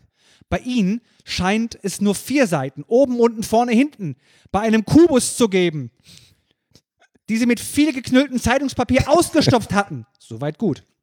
Die zwei großen Seitenflächen rechts und links aber hatten im Karton oben exakt eine Zeitungsseite und unten null Auspolsterung. Beide Flächen hatten unmittelbaren Kontakt zur Kartonaußenseite. Ein kräftiger Stoß von unten oder oben und es ist eine Delle im Seitenblech. Hier zwar nicht, aber das ist nicht ihr Verdienst. Die Auswirkung zeigte sich auch nicht anders, denn das Plastikvorderteil, das auf einer Seite mit drei Haken ins Rahmengestell eingesetzt und dann auf der anderen Seite mit ebenso drei Schnappklemmverschlüssen gesichert ist, war auf der Hakenseite aufgegangen. Die inneren Haken waren auch leicht verbogen und hatten nicht mehr ihre ursprüngliche Form. Schwarzer Kunststoff wird beim Verbiegen leicht grau. Weil die Verriegelungshaken nicht mehr ganz ihre Form haben, kann sich die eine Seite bei leichtem Druck nach vorn öffnen. So hat der Hersteller das sicher nicht geplant. Das ist einfach schlampig und ohne Nachdenken gemacht, auch wenn es nur eine 40-Euro-Auktion war. So verpackt man nicht, wenn man daran interessiert ist, dass der Käufer alles wohlbehalten erhält. Gruß, Müller. Hm. Woraufhin ich direkt geantwortet habe. Na, na, na, na, na. Da höre ich aber eine leise Kritik. so die Antwort. Und sofort eine Antwort zurückerhalten habe. Das ist keine leise Kritik. Das ist eine deutlich formulierte und berechtigte Kritik. Sie aber scheinen sich dessen wenig bewusst zu sein, dass es hätte anders laufen müssen. Das betrifft nicht nur den Versandablauf, sondern auch die leichte Beschädigung am Frontteil. Das bekommt man wegen Hartplastik als Material bei den Haken nicht mehr zurückgebogen, weil man dabei riskiert, dass sie abbrechen. Darauf gehen Sie auch nicht ein. Gruß. Ach so. Also wenn es so stark beschädigt wurde, senden Sie es einfach zurück und ich erstatte Ihnen das Geld. Sofort folgte die Antwort. Lesen Sie eigentlich, was ich schreibe? Ich habe nicht stark beschädigt, sondern leichte Beschädigungen geschrieben. Ich habe mich genug geärgert bezüglich Rücksendung, keine Lust auf weitere Versandsprozeduren, beziehungsweise den ganzen Aufwand und das Gehäuse erstmal weggestellt, bis mir was einfällt, wie ich das Hakenproblem gelöst bekomme. Sie hätten ja auch mal auf die Idee kommen können, sich für den gesamten Hantier bezüglich DRL-Nummer und die fahrlässige Verpackung zu entschuldigen und zum Beispiel als nette Geste einen kleinen Nachlass anbieten können. Schließlich verursacht der Rückversand auch wieder Kosten.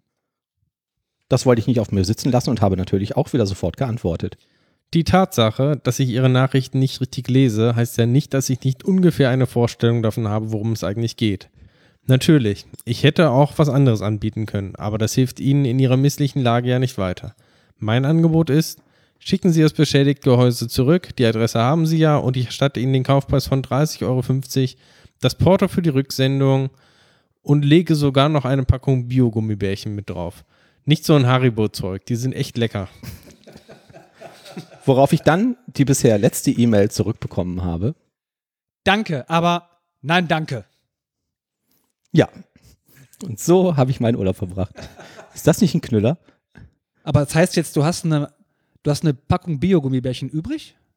Ja, ganz genau. Hast du dir nicht mitgebracht? Hast du alleine gegessen bestimmt? Habe ich ehrlich gesagt nicht dran gedacht. Aber ich habe ja hier Lachgummis auf dem Tisch, die schon die ganze Zeit Bimmel, wo Thomas Das sind keine Lachgummis. Hat, dass das Geräusche macht. Das sind keine Lachgummis, das sind Apfellinge. das ist Fruchtgummi mit Vitaminen. Das ist eine Frechheit. Aber ist das nicht verrückt, so viel Arbeit und Energie und Ereiferung da irgendwie reinzustecken? Aber das heißt, du kannst dich jetzt auf eine schlechte Ebay-Bewertung wahrscheinlich noch freuen? Da oder? warte ich drauf. Dann kann man nämlich das beantworten und sagen, die ganze Geschichte hören Sie bei DevCouch Folge 38. Ja, aber 46. War das jetzt, also war das jetzt ein Psychopath, der, der, den du da irgendwie am Haken, hast, am Haken hattest? Ich habe ein bisschen weiter recherchiert okay. und habe mir seine Bewertungen angeguckt. Und du kannst als Verkäufer einem Käufer keine negative Bewertung geben. Du kannst halt sagen, ich gebe dir eine positive Bewertung und schreib was dazu oder ich beschwere mich bei eBay ich habe ja keinen Grund, mich bei eBay zu beschweren. Also ich habe ja möglichst wenig auf diese Mails geantwortet und so und habe das auch nicht ganz für voll genommen, weil ich halt immer gedacht habe, ja, dann soll er das zurückschicken, dann kriegt er das Geld zurück. Ne? Also ich stelle mich ja jetzt nicht quer. Ähm, und habe dann aber so ein paar Bewertungen gesehen aus jüngster Zeit, wo irgendwie positiv bewertet und dann immer so Kommentare, das ist absolut nicht zu empfehlen und so und das geht überhaupt nicht und was der sich da irgendwie anstellt und bla bla bla bla. Und dann kannst du die Leute anschreiben über Ebay und das habe ich bei den zwei Leuten gemacht, so Copy und Paste. Und ähm, der eine sagte irgendwie, ja, da will ich per E-Mail nicht drüber reden, so rufen Sie mich mal an, hier ist meine Handynummer. Das habe ich aber nicht gemacht.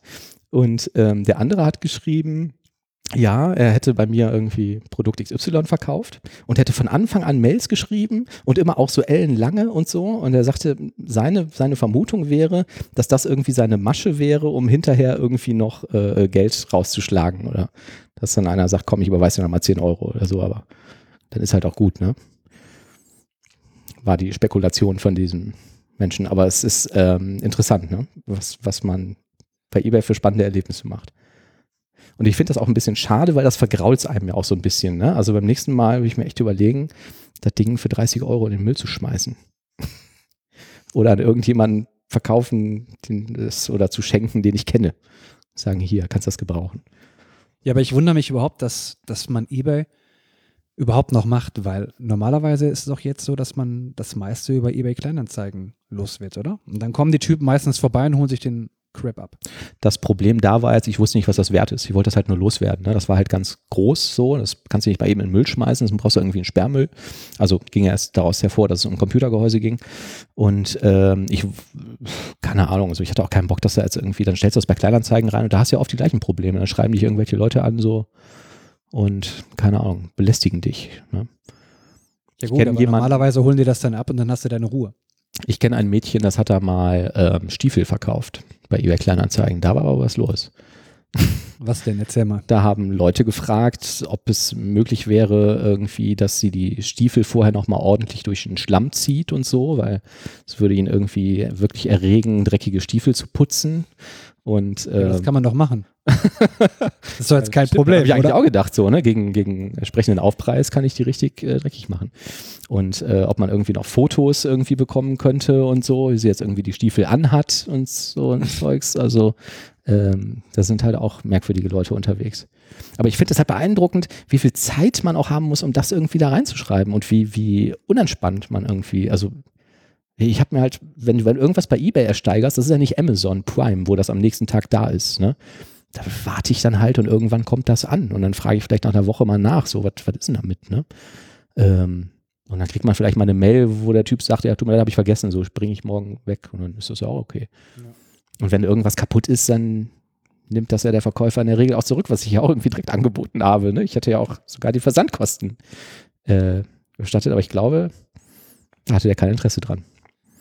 Ähm, kannst du die Fotos von den ähm, von den lebenbeschmutzten Schuhen in die Shownotes stellen eigentlich? ja, du warst das, der das damals geschrieben hat, ne?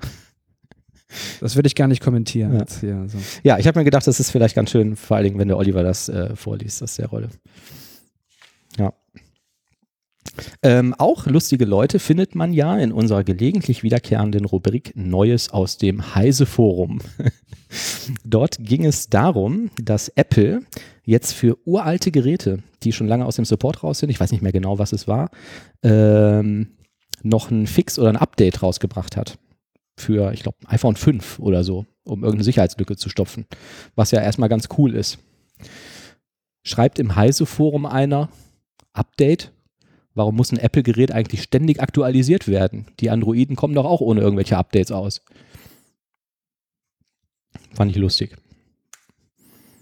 Ich merke schon ihr nicht so. Nochmal bitte. ich habe gerade nicht zugehört. Warum muss ein Apple-Gerät eigentlich ständig aktualisiert werden? Ja. Die Androiden kommen, kommen doch auch, auch, ohne Update raus. Ich denke, es war als Witz gemeint. Ja, da hat auch ein Smiley drunter gemacht, so ein ja, ja. Emoticon, ne? Ja. Ja, okay.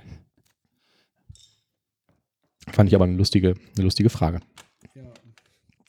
Aber das schafft uns eine Brücke zu der tollen Logitech-Lücke. Habt ihr das mitbekommen? Wer schnurlose Geräte hat, ähm, hat ähm, vielleicht so ein Logitech-Gerät, wie ich hier diese tolle geräuschlose Maus. Und die haben so einen Standard-Empfänger, den du in das Gerät reinsteckst.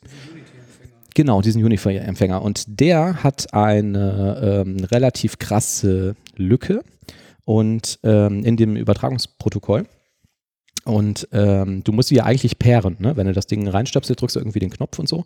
Und diesen Prozess kannst du quasi ähm, über diese Lücke umgehen. Kannst dir für 10 Euro ein sogenanntes April USB Dongle kaufen, wo du eine eigene Firmware drauf flasht, die auch öffentlich im Internet zu finden ist. Und dann laufe ich mal hier irgendwie vorbei und drücke auf den Knopf und kann dein Keyboard übernehmen was jetzt so erstmal nicht schlimm klingt. Aber diese Firmware ermöglicht es dann halt auch, weil wenn ich jetzt neben dir stehe, ist dein Rechner wahrscheinlich auch gerade entsperrt, da irgendwelche Trojaner einzuschleusen. Weil wenn ich das Keyboard habe, dann kann ich auch irgendwie per Skript vollautomatisiert innerhalb von zwei Sekunden mal eben kurz ein, eine Admin-Konsole aufmachen und da installieren, was ich möchte. Und das macht dieses Tooling auch und damit kann ich halt deinen Rechner im Vorbeigehen kapern. Man sagt Reichweite so ungefähr 10 Meter. Das heißt, du könntest jetzt mal damit irgendwie durch ein Büro spazieren und mal schauen. Wir hatten hier ein schnurloses Logitech-Keyboard.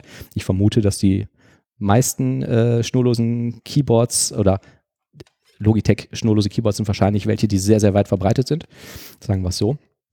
Ähm, und da kann ich halt dann vorbeilaufen und, ach, 20 Meter lese ich hier sogar gerade noch und kann damit halt den Rechner kapern und da irgendeine Backdoor installieren. Auch äh, gerade heute in den Nachrichten, ähm, gibt eine Sicherheitslücke im Bluetooth-Protokoll selber quasi, die also ja. sämtliche Bluetooth-Geräte ähm, von Version 1 irgendwie betrifft und mhm. quasi seit, ich weiß nicht, 20 Jahren quasi unentdeckt ist, ähm, die auch dafür sorgt, dass man quasi beim Pairing von Devices quasi sich als Main in the Middle dazwischen schalten kann und so dann halt auch irgendwie Datenpakete manipulieren kann. Ja, genau. Ja, also das, das mit dem Logitech Keyboard fand ich so schön, weil es halt irgendwie auch so einfach klingt. Ne? Und die haben halt auch noch irgendwie ein besonderes Protokoll, äh, Unifying-Protokoll, ein, äh, ein Protokoll namens Lightspeed, was es ermöglicht, etwa 1000 Zeichen pro Sekunde an den Rechner zu schicken. Und damit halt eben mal eine PowerShell aufzumachen und darüber irgendwie was runter, irgendeine Backdoor, irgendeinen Trojaner runterzuladen oder so, ist dann halt ähm, auch sehr, sehr schnell über die Bühne gegangen. Ähm, ja, finde ich eine schöne Sache. so, was heißt das jetzt für die Zuhörer? Ihr müsst halt schauen, wenn ihr so Logitech-Empfänger habt, dass die Firmware dafür gepatcht wird. Und ähm, praktischerweise aktualisiert die sich nicht automatisch, sondern du musst auf eine Webseite gehen von Logitech und das ist auch noch versteckt auf irgendeiner komischen Support-Webseite und musst dir da irgendwie ein Tool runterladen, was die, was die Firmware irgendwie hochpatcht. Ähm, und aber auch diese Firmware, die aktuell erhältlich ist, ähm, schließt nicht alle der bekannten Sicherheitslücken. Im August soll es nochmal ein Update geben von Logitech, die dann alle Lücken endlich schließt. Spannende Geschichte. Der Link zu dem Update-Tool befindet sich äh, in den Show Notes.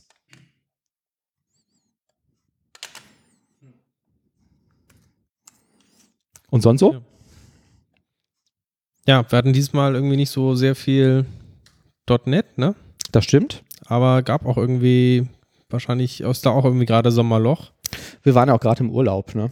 Ja, genau. Also ich habe auch gesehen, es gibt äh, natürlich neue Previews von .NET Core 3 ist rausgekommen, aber da passiert aktuell nicht wirklich was Neues. Das ist halt Stabilisierungsphase, also werden ja. Bugs gefixt. Es gibt ja jetzt auch schon eine Go-Live-Lizenz schon seit längerem, mhm. man es nutzen kann. Ist halt quasi im Endspurt und von daher ähm, passiert da aktuell nicht so viel. Ja. Ähm, ich habe allerdings zwei Sachen gemacht. Ähm, zwei Wochen Urlaub, da hat man ja viel Zeit. Ich habe eine MongoDB-Zertifizierung gemacht. Äh, Basic allerdings. Also ähm, und Zertifizierung ähm, bedeutet, ähm, es gibt diese Mongo University, ist halt eine Webseite, kann man sich für Kurse eintragen. Ähm, dieser Basic-Kurs geht drei Wochen, sind irgendwie drei äh, Sessions, die man sich angucken muss. Und man muss Hausaufgaben machen, beziehungsweise Fragen beantworten. Und am Ende irgendwie ähm, so einen kleinen Online-Test machen. Und wenn man das macht, ähm, und das besteht, dann kriegt man da halt irgendwie so ein Basic-Zertifikat. Und ab, ich glaube, heute müsste eigentlich der Folgekurs losgehen. Äh, da mache ich jetzt noch ein bisschen weiter. Leider bieten die zurzeit keinen .NET-Kurs an. Den gab es mal und den fand ich sehr, sehr gut. Da war ich allerdings zu faul, regelmäßig die Hausaufgaben zu machen. Da musste man wirklich irgendwie Code schreiben. Ähm, und den wollte ich immer mal wieder machen. Jetzt wollte ich das gerade machen, aber jetzt bieten die den nicht mehr an. Wahrscheinlich, weil das erst noch auf Core portiert werden muss und die da irgendwie nicht hinterherkommen oder so. Du meinst jetzt den, den MongoDB-Treiber? Ähm, ja, ich meine, den, ja, den MongoDB-Treiber gibt es, glaube ich, für .NET Standard, aber der Kurs, ähm, der basierte immer auf ASP.NET MVC 5, zumindest der, den ich gemacht habe. Und ich vermute, die wollen den mal ein bisschen modernisieren, haben den jetzt rausgeschmissen und noch nicht aktualisiert. Ich weiß nicht, wann da irgendwie was kommt. Aber ähm, ich finde das an sich ganz schön. Also wer das mal machen möchte, Mongo äh, University äh, bei Google eingeben. Die haben einen ganzen Satz. Auch ähm, Schema-Design, ähm, Cluster-Administration und Backup-Security, also ein Zeugs gibt es halt überall eigene Kurse für. Und ähm, finde ich alles ganz interessant. Kostet nichts. Und wenn man das regelmäßig wirklich macht, wie gesagt, man muss immer ein bisschen was machen, weil die wollen, machen wirklich irgendwie immer so zumindest kleinere Tests, ähm, kriegt man halt immer noch irgendwie so ein Zertifikat. Ich werde mir das sicherlich mal anschauen. Ich habe jetzt auch ein bisschen mit MongoDB rumhantiert, mit dem Aggregation Framework und auch mit diesen atomaren Operationen, wo du sagst, ja, ich nehme jetzt ein Dokument äh, und ähm, lösche das dann gleichzeitig. Ja. Oder ich bearbeite etwas und, und hole mir das dann direkt, damit kein anderer dazwischen funkt oder so. Ja. Das ist ja schon ziemlich mächtig und finde ich auch ziemlich spannend, ehrlich gesagt. Ja, und ich habe auch so den Eindruck, dass sich das auch so ein bisschen als der, der die Standarddokumentdatenbank herauskristallisiert. Ne? Also auch weil Cosmos DB ja auch irgendwie einen kompatiblen ähm, Treiber dafür hat. Also dass du auch direkt irgendwie bei Azure nutzen kannst. Beziehungsweise deine äh, Mongo-Anwendung da auf Azure schieben kannst und nicht großartig was ändern muss. Ja, macht auch einen ganz schönen Eindruck. Apropos Azure und Zertifizierung, äh, ich habe auch eine gemacht und bin Ach jetzt ja, ein geschrieben. Azure Data Scientist Associate. Hallöchen. Und sitzt hier mit uns Prolls am Tisch. Genau. Was Können heißt mich das? so jetzt äh, in der Zukunft anreden. Erzähl Herr mal. Mr. Azure Data Scientist Associate. Äh, das kann ich überhaupt nicht aussprechen. Was muss man denn dafür machen? Ähm, es geht quasi um Machine Learning in gewisser Weise Theorie ähm, und halt praktische Anwendungen über Microsoft Azure, wobei einen ähm, ja, also in Microsoft Azure gibt es halt verschiedene ähm, Möglichkeiten, da Machine Learning zu machen. Von so ganz äh, abstrakt ähm, gibt es ja bestimmte APIs, die einfach nur sowas machen wie Gesichtserkennung oder ähm, Sentiment-Erkennung. Also ich gebe dem Twitter-Feed rein und der sagt mir dann irgendwie, ist das jetzt äh, positiv oder negativ. Also es gibt so ein paar fertige Services. Ähm, das ist so ganz äh, High-Level. Ähm, und es gibt das ganz Low-Level, wo ich also einfach nur quasi selber ähm, Code schreibe und das entsprechend da äh, über Azure mir entsprechend auf äh, Maschinen ausführen lassen kann. Und dazwischen gibt es dann noch ähm, dieses sogenannte Azure Machine Learning Studio. Ja. Das hat einen sehr starken Fokus da in der Prüfung. Ah ja. Da kann ich halt mir in so einer ähm, grafischen Oberfläche so Workflow-mäßig entsprechend verschiedene Module zusammenstöpseln. Also ich habe jetzt irgendwo meinen einen Datensatz und den möchte ich jetzt erstmal ähm, aufräumen, indem jetzt irgendwie meinetwegen Nullwerte daraus gelöscht werden. Und danach leite ich das Ganze weiter in Klassifizierer und am Schluss soll irgendein Resultat rauskommen. Also so eine Art Pipeline baue ich dann eben entsprechend zusammen aus vielen verschiedenen vorgefertigten Modulen. Ähm, ist wahrscheinlich jetzt für ganz ernsthafte Machine Learning-Anwendungen aus meiner Sicht nicht so tauglich, aber mag man vielleicht eine oder andere widersprechen. Aber wenn man jetzt einfach mal ein bisschen rumspielen will und sagt, was ist denn eigentlich dieses Machine Learning, dann finde ich es gar nicht so schlecht, auch weil die sehr, sehr viele Beispiele drin haben. Also ähm, fertige Datensätze quasi ähm, und äh, fertige ähm, ja, Pipelines, wo du halt sagen kannst, meinetwegen für äh, Brustkrebserkennung aus irgendeinem Datensatz mit Sachen, äh, haben die halt schon so ein fertiges Beispiel und dann kann man einfach mal sehen, wie funktioniert denn sowas. Ähm, Aber nochmal zu dieser Zertifizierung. Also früher war es so, du hast gesagt irgendwie, ich möchte MCP-Zertifizierung XY machen, ähm, hast dir, du konntest Präsenzkurse machen oder hast dir das Buch gekauft irgendwie, hast es durchgelesen und dann bist du zu so einem Prüfungscenter gegangen und hast da irgendwie eine Prüfung gemacht. mhm. Äh, Läuft das genauso? Ich habe es diesmal das erste Mal ähm, gemacht vom äh, eigenen Rechner aus zu Hause. Ach, Also das geht diese, das geht auch. Ja. Ähm, Mit einer Webcam? Oder? Genau. Ja. Das ist auch ganz interessant, ähm, weil du musst quasi erstmal Fotos vom ganzen Raum machen, musst die hochladen und dann wirst du verbunden mit äh, jemandem, der quasi live dein Webcam-Video ähm, sich anschaut und dann sich auch halt die Sachen anschaut. Klingt ja spooky. Genau, der hat dann irgendwie zur Webcam zum zu. Beispiel, nee, der guckt nicht die ganze Zeit zu, aber zumindest am Anfang. Mhm. Und da hat er gesehen, zum Beispiel auf meinem Schreibtisch, da war dann noch irgendwie so, ähm, weiß nicht, Kugelschreiber oder sowas lag da. Und hat er erstmal gesagt, ja, ähm, bitte legen Sie den Kugelschreiber da irgendwo außerhalb Ihrer Reichweite. Okay. Und dann stand da halt noch so ein Drucker. Dann sagt er, machen Sie mal bitte vom Drucker irgendwie den Papiereinschub auf. Ich so, okay, aufgemacht. Ja. Damit Dann nehmen Sie das picken kannst, Papier aus dem Drucker-Einschub raus und legen Sie es auch komplett außer Reichweite. Und so geht es halt immer weiter. ja? Okay. Äh, alle Monitore musst du irgendwie komplett umdrehen, äh, Ja. dürfen nicht da verfügbar sein. Und so wird halt versuchen, die sicherzustellen, dass du halt nicht irgendwie schummelst während der Prüfung. Und dann beantwortest du die genauso wie in diesem Testcenter. Du hast dann halt auch diese Standardsoftware von denen. Aber das ähm, läuft im Browser. Oder wie? Nee, das ist eine spezielle Software. Ich komme jetzt gerade nicht, ist ja von diesem Pearson oder Ja. so und die Und haben halt du so kannst auch nicht irgendwie. Alt-Tab drücken und mal schnell googeln oder in deinen Notizen gucken oder so. Ich habe das, wollte es nicht ausprobieren. Wahrscheinlich geht dann direkt irgendwo ein Alarm bei Microsoft irgendwo los und Okay. äh, dann alles ungültig und wirst für immer ausgeschlossen. Okay. Also, Also, das auf jeden Fall eine Vollscreen-Anwendung und wahrscheinlich versuchen die Mhm. auch sowas zu unterbinden, Ja. aber ich weiß es nicht. Aber das, wofür du früher jetzt irgendwie zu diesem Testcenter gefahren bist, das kannst du jetzt zu Hause machen. Genau, ja. Aber theoretisch könntest du ja wahrscheinlich auch irgendwie dein, dein Smartphone aus der Tasche ziehen und unterm Tisch heimlich drauf gucken, ohne dass die das sehen, wenn das nicht im Sichtfeld der Webcam ist. Ne? Ja, Smartphone musst du halt auch außerhalb hinlegen, aber klar, kannst natürlich irgendwie ein zweites Smartphone Ja. irgendwo in der Hosentasche hätten jetzt nicht. Ja, gut, aber du kannst wahrscheinlich auch in diesen Testcentern irgendwie betrügen, wenn du möchtest. Ne? Wobei ich habe gehört, ich glaube, das hat er bei mir nicht gemacht, aber du musst normalerweise auch deine Hosentaschen zeigen und so nach außen stülpen, dass du da auch nichts irgendwie hast. Es kann auch sein, dass dir immer jedes Mal was anderes irgendwie. Musstest du auch die abfragen. Hose ausziehen? Ja klar, einmal komplett nackig machen. Ja. Mhm. Okay, aber das ist ja spannend. Okay, und dann zahlst du vorher so eine Prüfungsgebühr. Und, Genau, die ist Ja. auch, glaube ich, die gleiche, egal ob du es im Testzentrum machst oder zu Hause. und vorbereitet hast du dich wie darauf? Ähm, es gibt ja von Microsoft immer quasi Überstellung, was Inhalt des, äh, der Prüfung ist. Ähm, fand ich aber nur so mittelmäßig hilfreich und die war auch lange Zeit, als ich, als ich mich schon angemeldet hatte, das war eher Anfang des Jahres, ähm, noch in so einem Beta-Stadium und da gab es halt auch ähm, relativ wenig Informationen von irgendwelchen Leuten, die es schon mal gemacht haben, die Prüfung gesagt haben, okay, ähm, macht, lernt vor allem das und das. Äh, ich habe die auch etliche Male immer nach hinten verschoben, weil ich mich nicht wirklich äh, vorbereitet gefühlt habe. Ähm, mittlerweile, also die Prüfung ist äh, DP100, äh, nennt die sich. Und wenn man einfach danach äh, googelt äh, und dann irgendwie nach Erfahrungsbericht oder so, oder ähm, ja, dann findest du auch ein, zwei Blogger, die gesagt haben, okay, ähm, und eine Linkliste vielleicht schon mal zusammengestellt haben. Ja. Ansonsten, ich habe ein paar Pluralsight-Videos noch in dem Bereich geguckt ähm, und ansonsten sehr viel in dem Microsoft Docs einfach durchgelesen. Mhm. Und Okay. halt selber aus, äh, rumgespielt in Azure. Ja, klar. Ah ja, ja, cool. Herzlichen Glückwunsch. Ja, Dankeschön. Und jetzt, Auch herzlichen Glückwunsch, und jetzt machst du weiter? The sky is the limit? Also es ist, das ist nicht so ein Zertifik Zertifizierungspfad irgendwie, ähm, wo man nochmal zwei, drei Prüfungen machen kann und dann hat man nochmal irgendwie was Tolleres. Ähm, das ist da nicht der Fall, deshalb ist das erstmal so ein Dead End. Ja. Ja, Ah, keine okay. Ahnung.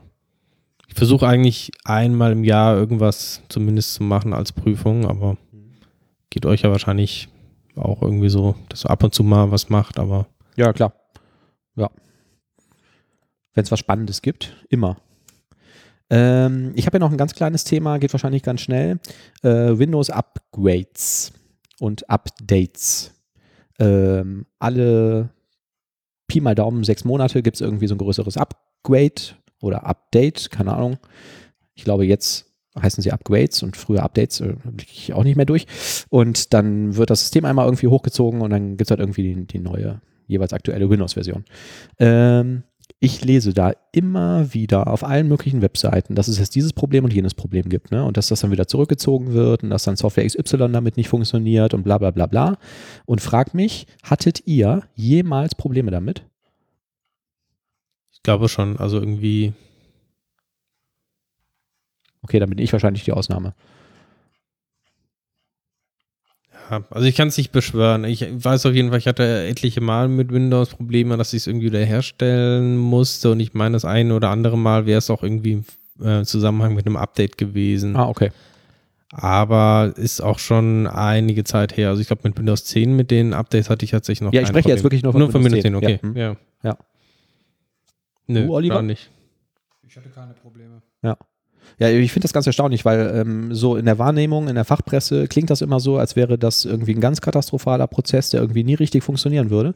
Und ich habe auf all meinen Geräten und auch, was ich so irgendwie mitbekomme, im, im bekannten Kollegen, Freundeskreis irgendwie nie den Eindruck gehabt, dass das wirklich so ist. Also bei mir hat eigentlich immer alles funktioniert.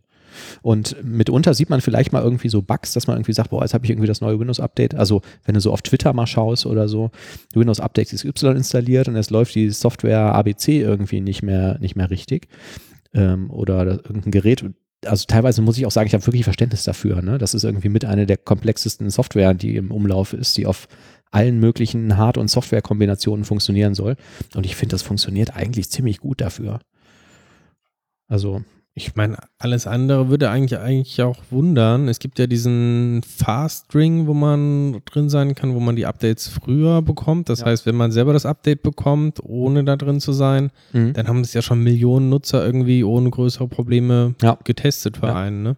Ich habe es irgendwann, nachdem ich den hunderttausendsten Artikel darüber gelesen hatte, habe ich es bei mir mal so eingestellt, dass ich gesagt habe, diese ähm, Feature-Updates möchte ich erst, ich glaube, 14 Tage oder 30 Tage später haben. Ähm, das kannst du ja konfigurieren.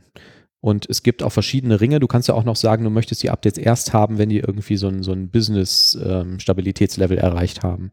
Und ähm, kann sein, dass ich das auch aktiviert habe. Aber das habe ich eigentlich auch nur gemacht, weil ich so viel Negatives darüber gelesen hatte. Aber ich habe damit nie Probleme gehabt. Mit macOS-Updates habe ich regelmäßig Probleme gehabt. Aber dann auch nur mit Software, die nicht mehr funktionierte nach dem Update und nicht mit dem Betriebssystem selbst. Da hatte ich auch keine Probleme bis jetzt. Die Probleme hatte ich immer ähm, mit, ähm, ähm, also vor allen Dingen so Musiksoftware. Also ähm, ich habe zum Beispiel so ein für, für Gitarreneffekte habe ich so ein externes Gerät, das kannst du an den Mac anschließen und das funktioniert nach dem Update nicht mehr. Ähm, oder VMware, solche Virtualisierungslösungen und so, das hatte ich auch sehr häufig, dass das dann einfach nicht mehr lief, bis es ein Update von VMware gab. Aber auch das habe ich jetzt nie irgendwie als Katastrophe empfunden. Also wenn man das, wenn man das einmal weiß, dann muss man vielleicht ein paar Tage warten, bis das Update da ist. Was ist denn Lofo? Lovoo. Lovu? Lovoo. Lovoo ist so eine Dating-Seite. Ja, Und die hatten eine Sicherheitslücke. okay.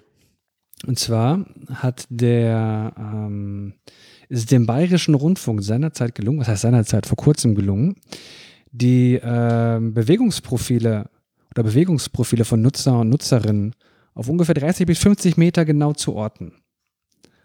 Ne? Also irgendwie sind sie da rangekommen und waren in der Lage präzise, gewesen. ja. Mhm. ja.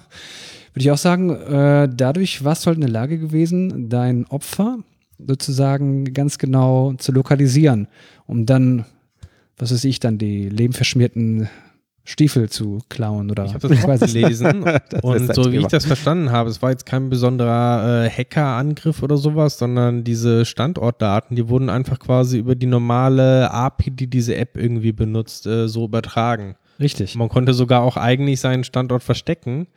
Dieses Verstecken, das wurde aber rein clientseitig dann irgendwie gelöst. Das heißt, ähm, es wurde weiterhin der Standort komplett übertragen und die Zielperson hat dann wahrscheinlich einfach nur hier mitbekommen, okay, ähm, zeig jetzt bitte von dieser Person nicht den Standort an, auch wenn du den Standort da irgendwie stehen hast. Ja, klingt so nach einem Dirty Hack, den man dann als Entwickler vielleicht einbauen musste in der Nacht- und Nebelaktion und keine Lust hatte, jetzt noch serverseitig irgendwie den Server oder den Service neu zu deployen. Da hat man gedacht, so komm, dann machen wir einfach einen Hide mit JavaScript. Weiß ich nicht. Klingt aber Das muss dann reichen. Dingen- Vor allen Dingen auch nach einer Lücke, die wirklich gefährlich werden kann. Ja, sicher. Ne? Ja. Gerade bei sowas wahrscheinlich. Krass, okay. Und das ist jetzt aber gefixt mittlerweile. Oder das Unternehmen ist pleite. Oder beides. Also dass Lavu pleite geht, glaube ich nicht. Die sind ja, glaube ich, mindestens genauso bekannt wie Tinder. ich habe das ehrlich gesagt noch nie gehört. Tinder habe ich schon mal gehört. Ja, Lavu, ich, keine Ahnung, also. Nee, ob das gelöst ist, keine Ahnung. Kann sein. Man weiß es nicht. Okay. Wir werden es ausprobieren. Im Zweifelsfall benutzt es einfach nicht. Ich werde gucken, ob ich dich damit orten kann, Manuel. Oh, bitte nicht. Ich habe es ja gar nicht. Ja, ja, natürlich nicht. Okay, ähm, ich habe noch irgendwie zum Abschluss, ich habe doch noch ein kleines .NET-Thema. Ich habe mir das Durable Task Framework angeschaut. Kennt das jemand von euch? Das Durable Task Framework ist ein Open Source Framework für Long-Running Persistent Workflows in .NET. Ihr kennt wahrscheinlich die .NET Workflow Foundation. Nein, ich weiß, dass ihr sie kennt. Jeder kennt sie. Und das ist im Jeder Prinzip das gleiche, aber ohne XAML und ohne die äh, visuellen Tools. Also ich ähm, schreibe mir, ich programmiere Activities und ähm, binde die in Code zu einem Workflow zusammen und ähm, kann den halt ähm, triggern über so einen Worker-Prozess. Und der kann halt jederzeit ähm, anhalten, schlafen, entladen werden und kann dann auf irgendeine externe Aktion hin wieder getriggert und wieder ähm, aufgeweckt werden. Ähm, Beispiel, du hast irgendeine Software, die äh, macht YouTube zum Beispiel. Ne? Also du hast dann ein Stage, wo du ein, ein Video ähm, hochlädst und jetzt muss das erstmal in, keine Ahnung, was hat YouTube? MP4 oder irgendwelche Standard-Video-Codecs konvertiert werden. Und jetzt würde dieser Workflow dieses Konvertieren triggern und legt sich schlafen und braucht keinen Speicher mehr und ist quasi persistiert. Und irgendwann ähm, muss vielleicht erstmal ein Mensch irgendwie das Material sichten und ähm, der würde dann halt diesen, dieser Workflow würde dann wieder zum Leben erweckt werden und der Mensch guckt sich das Video an, in dem Zeitraum schläft der Workflow wieder und dann sagt er, alles klar, confirm, ist freigeschaltet oder ist rejected, abgelehnt und dann läuft das Ding halt weiter. Und ähm, ja, genau, also so klassische Workflow-Engine. Ne? Und ähm, wie funktioniert das technisch? Also du hast irgendwie einen State in der Anwendung und der wird, ähm, der wird dann einfach persistiert in so einem, die machen das mit Key Values, in einem Key Value Store. Und zur Kommunikation, um den irgendwie ähm, wieder aufzuwecken und so, werden Messages gesendet mit irgendeinem Message-System. Und ähm, dass ähm, für diese Messaging- und Storage-Anbindung gibt es ein Provider-Model. Also du kannst da im Prinzip dranhängen, was du willst. Und ähm, implementiert aktuell ist Service Bus, Azure Store, SQL Server, Redis, Service Fabric und ein In-Memory-Provider, der aber, glaube ich, nur zum Testen ähm, verwendet wird. Und ja, wie schon gesagt, du programmierst halt irgendwie Activities, ne, sind halt im Wesentlichen einfach Klassen, die irgendwie einen, ähm, einen Job haben. Das ist auch alles irgendwie schön mit Async von, von Grund auf gebaut. Und äh, startest dann einen Worker für diesen Workflow und diese Worker kannst du auch beliebig, du kannst beliebig viele Worker starten, um halt ähm, auch schön skalieren zu können, wenn du irgendwie große Maschinen hast. Und das funktioniert ganz gut. Und ähm, warum ausgerechnet das? Weil das wird intern von Microsoft für Azure verwendet, um äh, viele Tasks abzubilden. Also wenn du zum Beispiel sagst, du willst eine neue VM aufsetzen, dann läuft da allerlei Zeug im Hintergrund los. Ne? Die müssen ja dann auch ein Storage anlegen und müssen die VM initialisieren und konfigurieren und so. Und das machen die intern wohl alles mit diesem Durable Task Framework. So sagte das zumindest jemand in der On.NET Show, die wir in den Show Notes verlinken, wo das auch ein bisschen erklärt ist. Ähm, und noch ein Hinweis, diese Systeme gibt es auch wie Sand am Meer. Ich habe eine GitHub-Seite gefunden, die habe ich auch gerade in die Show Notes gepackt, ähm, mit einer Auflistung von, ich glaube, 160 Workflow-Frameworks, die exakt das gleiche machen. Ähm, oder das heißt exakt das gleiche, die im Wesentlichen im Prinzip das gleiche machen, für .NET was ganz spannend war, weil wir haben mal so ein System gesucht, wenn ich mich richtig erinnere, vor ein paar Jahren und Also es gibt 160 so Klone im. Grunde genommen davon, nur von, ja, was von jetzt einer anderen Hand. Was jetzt ein Klon von wem ist, weiß ich nicht. Also ich gehe jetzt davon aus, dass dieses, dass dieses Durable Framework ähm, äh, relativ, ähm, wie sagt man, mature irgendwie ausgegoren ist oder weit entwickelt ist, weil es halt produktiv von Microsoft verwendet wird. Und ähm, es gibt aber eine ganze Liste von anderen Workflow-Engines. Also mit, anderen, mit anderen Worten, du äh, implementierst jetzt irgendeine Aufgabe, irgendeinen Task, der macht eine Teilaufgabe Ja. und lädt sich dann schlafen.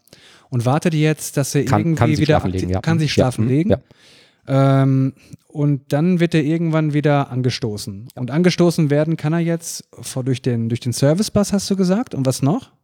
Ähm, ja, im Prinzip wird er durch eine, irgendeine Message angestoßen, ne? Und Okay. die wird halt in der Regel, ähm, so habe ich das verstanden, durch eine Message, genau, angestoßen, die halt zum Beispiel über Service Bus oder irgendwelche anderen beliebigen Bussysteme kommen kann, die du halt in so einem Provider äh, bereitstellen kannst. Ich glaube, das muss auch nicht, also du könntest auch einen Provider wieder für TCP/IP oder so schreiben. Also du brauchst, glaube ich, nicht so ein reliable Messaging dafür. Der muss halt nur, also der, der Store muss halt äh, reliable sein. Das heißt, du hast im Hintergrund vielleicht irgendeinen Scheduler, der einfach dann nachguckt, ja, welchen ähm, Durable Task und sich jetzt wieder aufwecken, damit er seine Arbeit fortführt. Zum Beispiel. Das macht das System automatisch, ja. Also das heißt, automatisch bedeutet, du kannst dann einen Scheduler einrichten oder einen Timer. Ähm, ja, du musst die Activity so schreiben, dass du sie irgendwie erreichen kannst. Also ähm, das sieht man in dem Video sehr schön. Ich habe es selber nicht programmiert. Ähm, du musst halt, wie gesagt, ähm, also zwingend erforderlich ist meines Wissens nur der Store. Also zum Beispiel dieser, dieser Key-Value Store, um den State zu persistieren.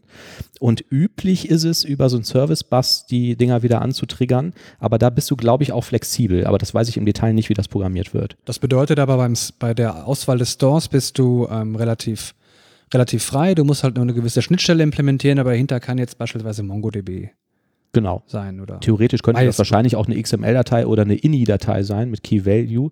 Da hast du dann aber wahrscheinlich eher das Problem, dass die halt nicht transaktional funktioniert. Mhm. Interessant. Ich habe auch gerade mal auf die GitHub-Seite von denen geschaut. Also es ist auch tatsächlich vom Azure-Team quasi das Projekt. Die, die haben das auch initiiert. Äh, scheinbar, genau. Ah, okay, das und, ähm, Da steht auch mit drin, dass es äh, also heavily used äh, inside of Microsoft, äh, various teams. Mhm. Ähm, also es ist ein offiziell von Microsoft quasi äh, ja, supportedes Projekt. Hat das vielleicht auch irgendwas zu tun mit diesen, ähm, mit den neuen, oder mit der Version 2 der Azure Functions? Die haben doch da auch ein Durable Framework, was sie einsetzen. Mm, Das weiß ich nicht. Ähm, Ich habe mir dieses Video angeschaut und ein bisschen dazu gelesen. Und ähm, die Typen, die dieses Video machen, ähm, haben wohl sehr viel mit dem IoT-Framework zu tun. Mhm. Ich glaube, da wird das sehr, sehr stark verwendet, weil auch so ein IoT-Gerät irgendwie äh, wach wird und irgendeine Message senden kann. Und das steckt da irgendwie auch mit drin, aber das, da bin ich überfragt. Aber komisch ist wirklich, dass die Dinge irgendwie zu einem kommen, wenn man sie gar nicht mehr braucht. Ja, ist spannend, ne? Und wenn man sie braucht, dann findet man sie nicht. Und vor allen Dingen beeindruckend fand ich halt diese Liste, ne? wie gesagt, auch in den Show Notes, Common Workflow Language, Common Workflow Language, Existing Workflow Systems. Und ich habe gerade nochmal ähm, drauf geschaut, 160 ist gelogen, es sind 254 Stand heute.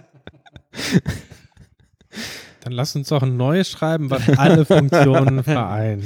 Wir müssen uns erstmal alle angucken. Und zwar ganz genau. Das sind wahrscheinlich die 254 Leute, die sich damals auch auf die Suche gemacht haben nach so einem Framework, keins gefunden haben und sich gedacht haben, dann schreiben wir halt ein eigenes. Ja, ja.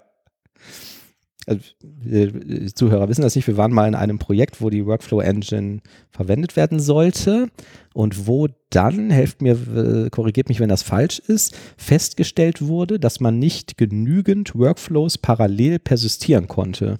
Also ich triggere 100.000 Workflows und die sollen sich alle wieder schlafen legen und die konnte das System, glaube ich, nicht wieder hochfahren oder es hat viel zu lange gedauert oder zu viel Ressourcen gebraucht, ich weiß es nicht mehr. Ich glaube, ein bisschen von allem. Und dafür wurde, glaube ich, dann irgendwie die Engine äh, weggeworfen, angepasst, selber neu geschrieben oder so, damit man aber diese visuellen XAML-Workflows selber, äh, die man so schön im Editor zusammenmalen konnte, Ja, wir haben den Editor, konnte. Ne? wir haben den Editor wiederverwendet und wir haben dann äh, im Grunde genommen nur einen Bruchteil der Activities wiederverwenden können. Im Grunde genommen entsprach das nur so einem sequenziellen Ablauf. Mhm, genau. Aber trotzdem haben wir noch den Designer da gehabt. Das war eigentlich völlig Diesen Editor, hat kein Mensch braucht Nee, diesen Editor, nur weil das ja gar kein, ja, und es hat auch kein End-User benutzt, um Nee. eigene Workflows mit zusammen Aber wir konnten sehen, welche Activity ähm, durchgeführt worden ist, beziehungsweise wo es einen Fehler gab. Und das war eigentlich, kam recht häufig vor. Eigentlich waren überall Fehler. So eine Tagesordnung, aber es war eigentlich totale Crap. Ne? Ja, ja, total. Ja. Ach, Da hätte ja. man wahrscheinlich das hier nehmen können. ja. Wahrscheinlich, genau, eigenen Provider schreiben und äh, gut ist, ne?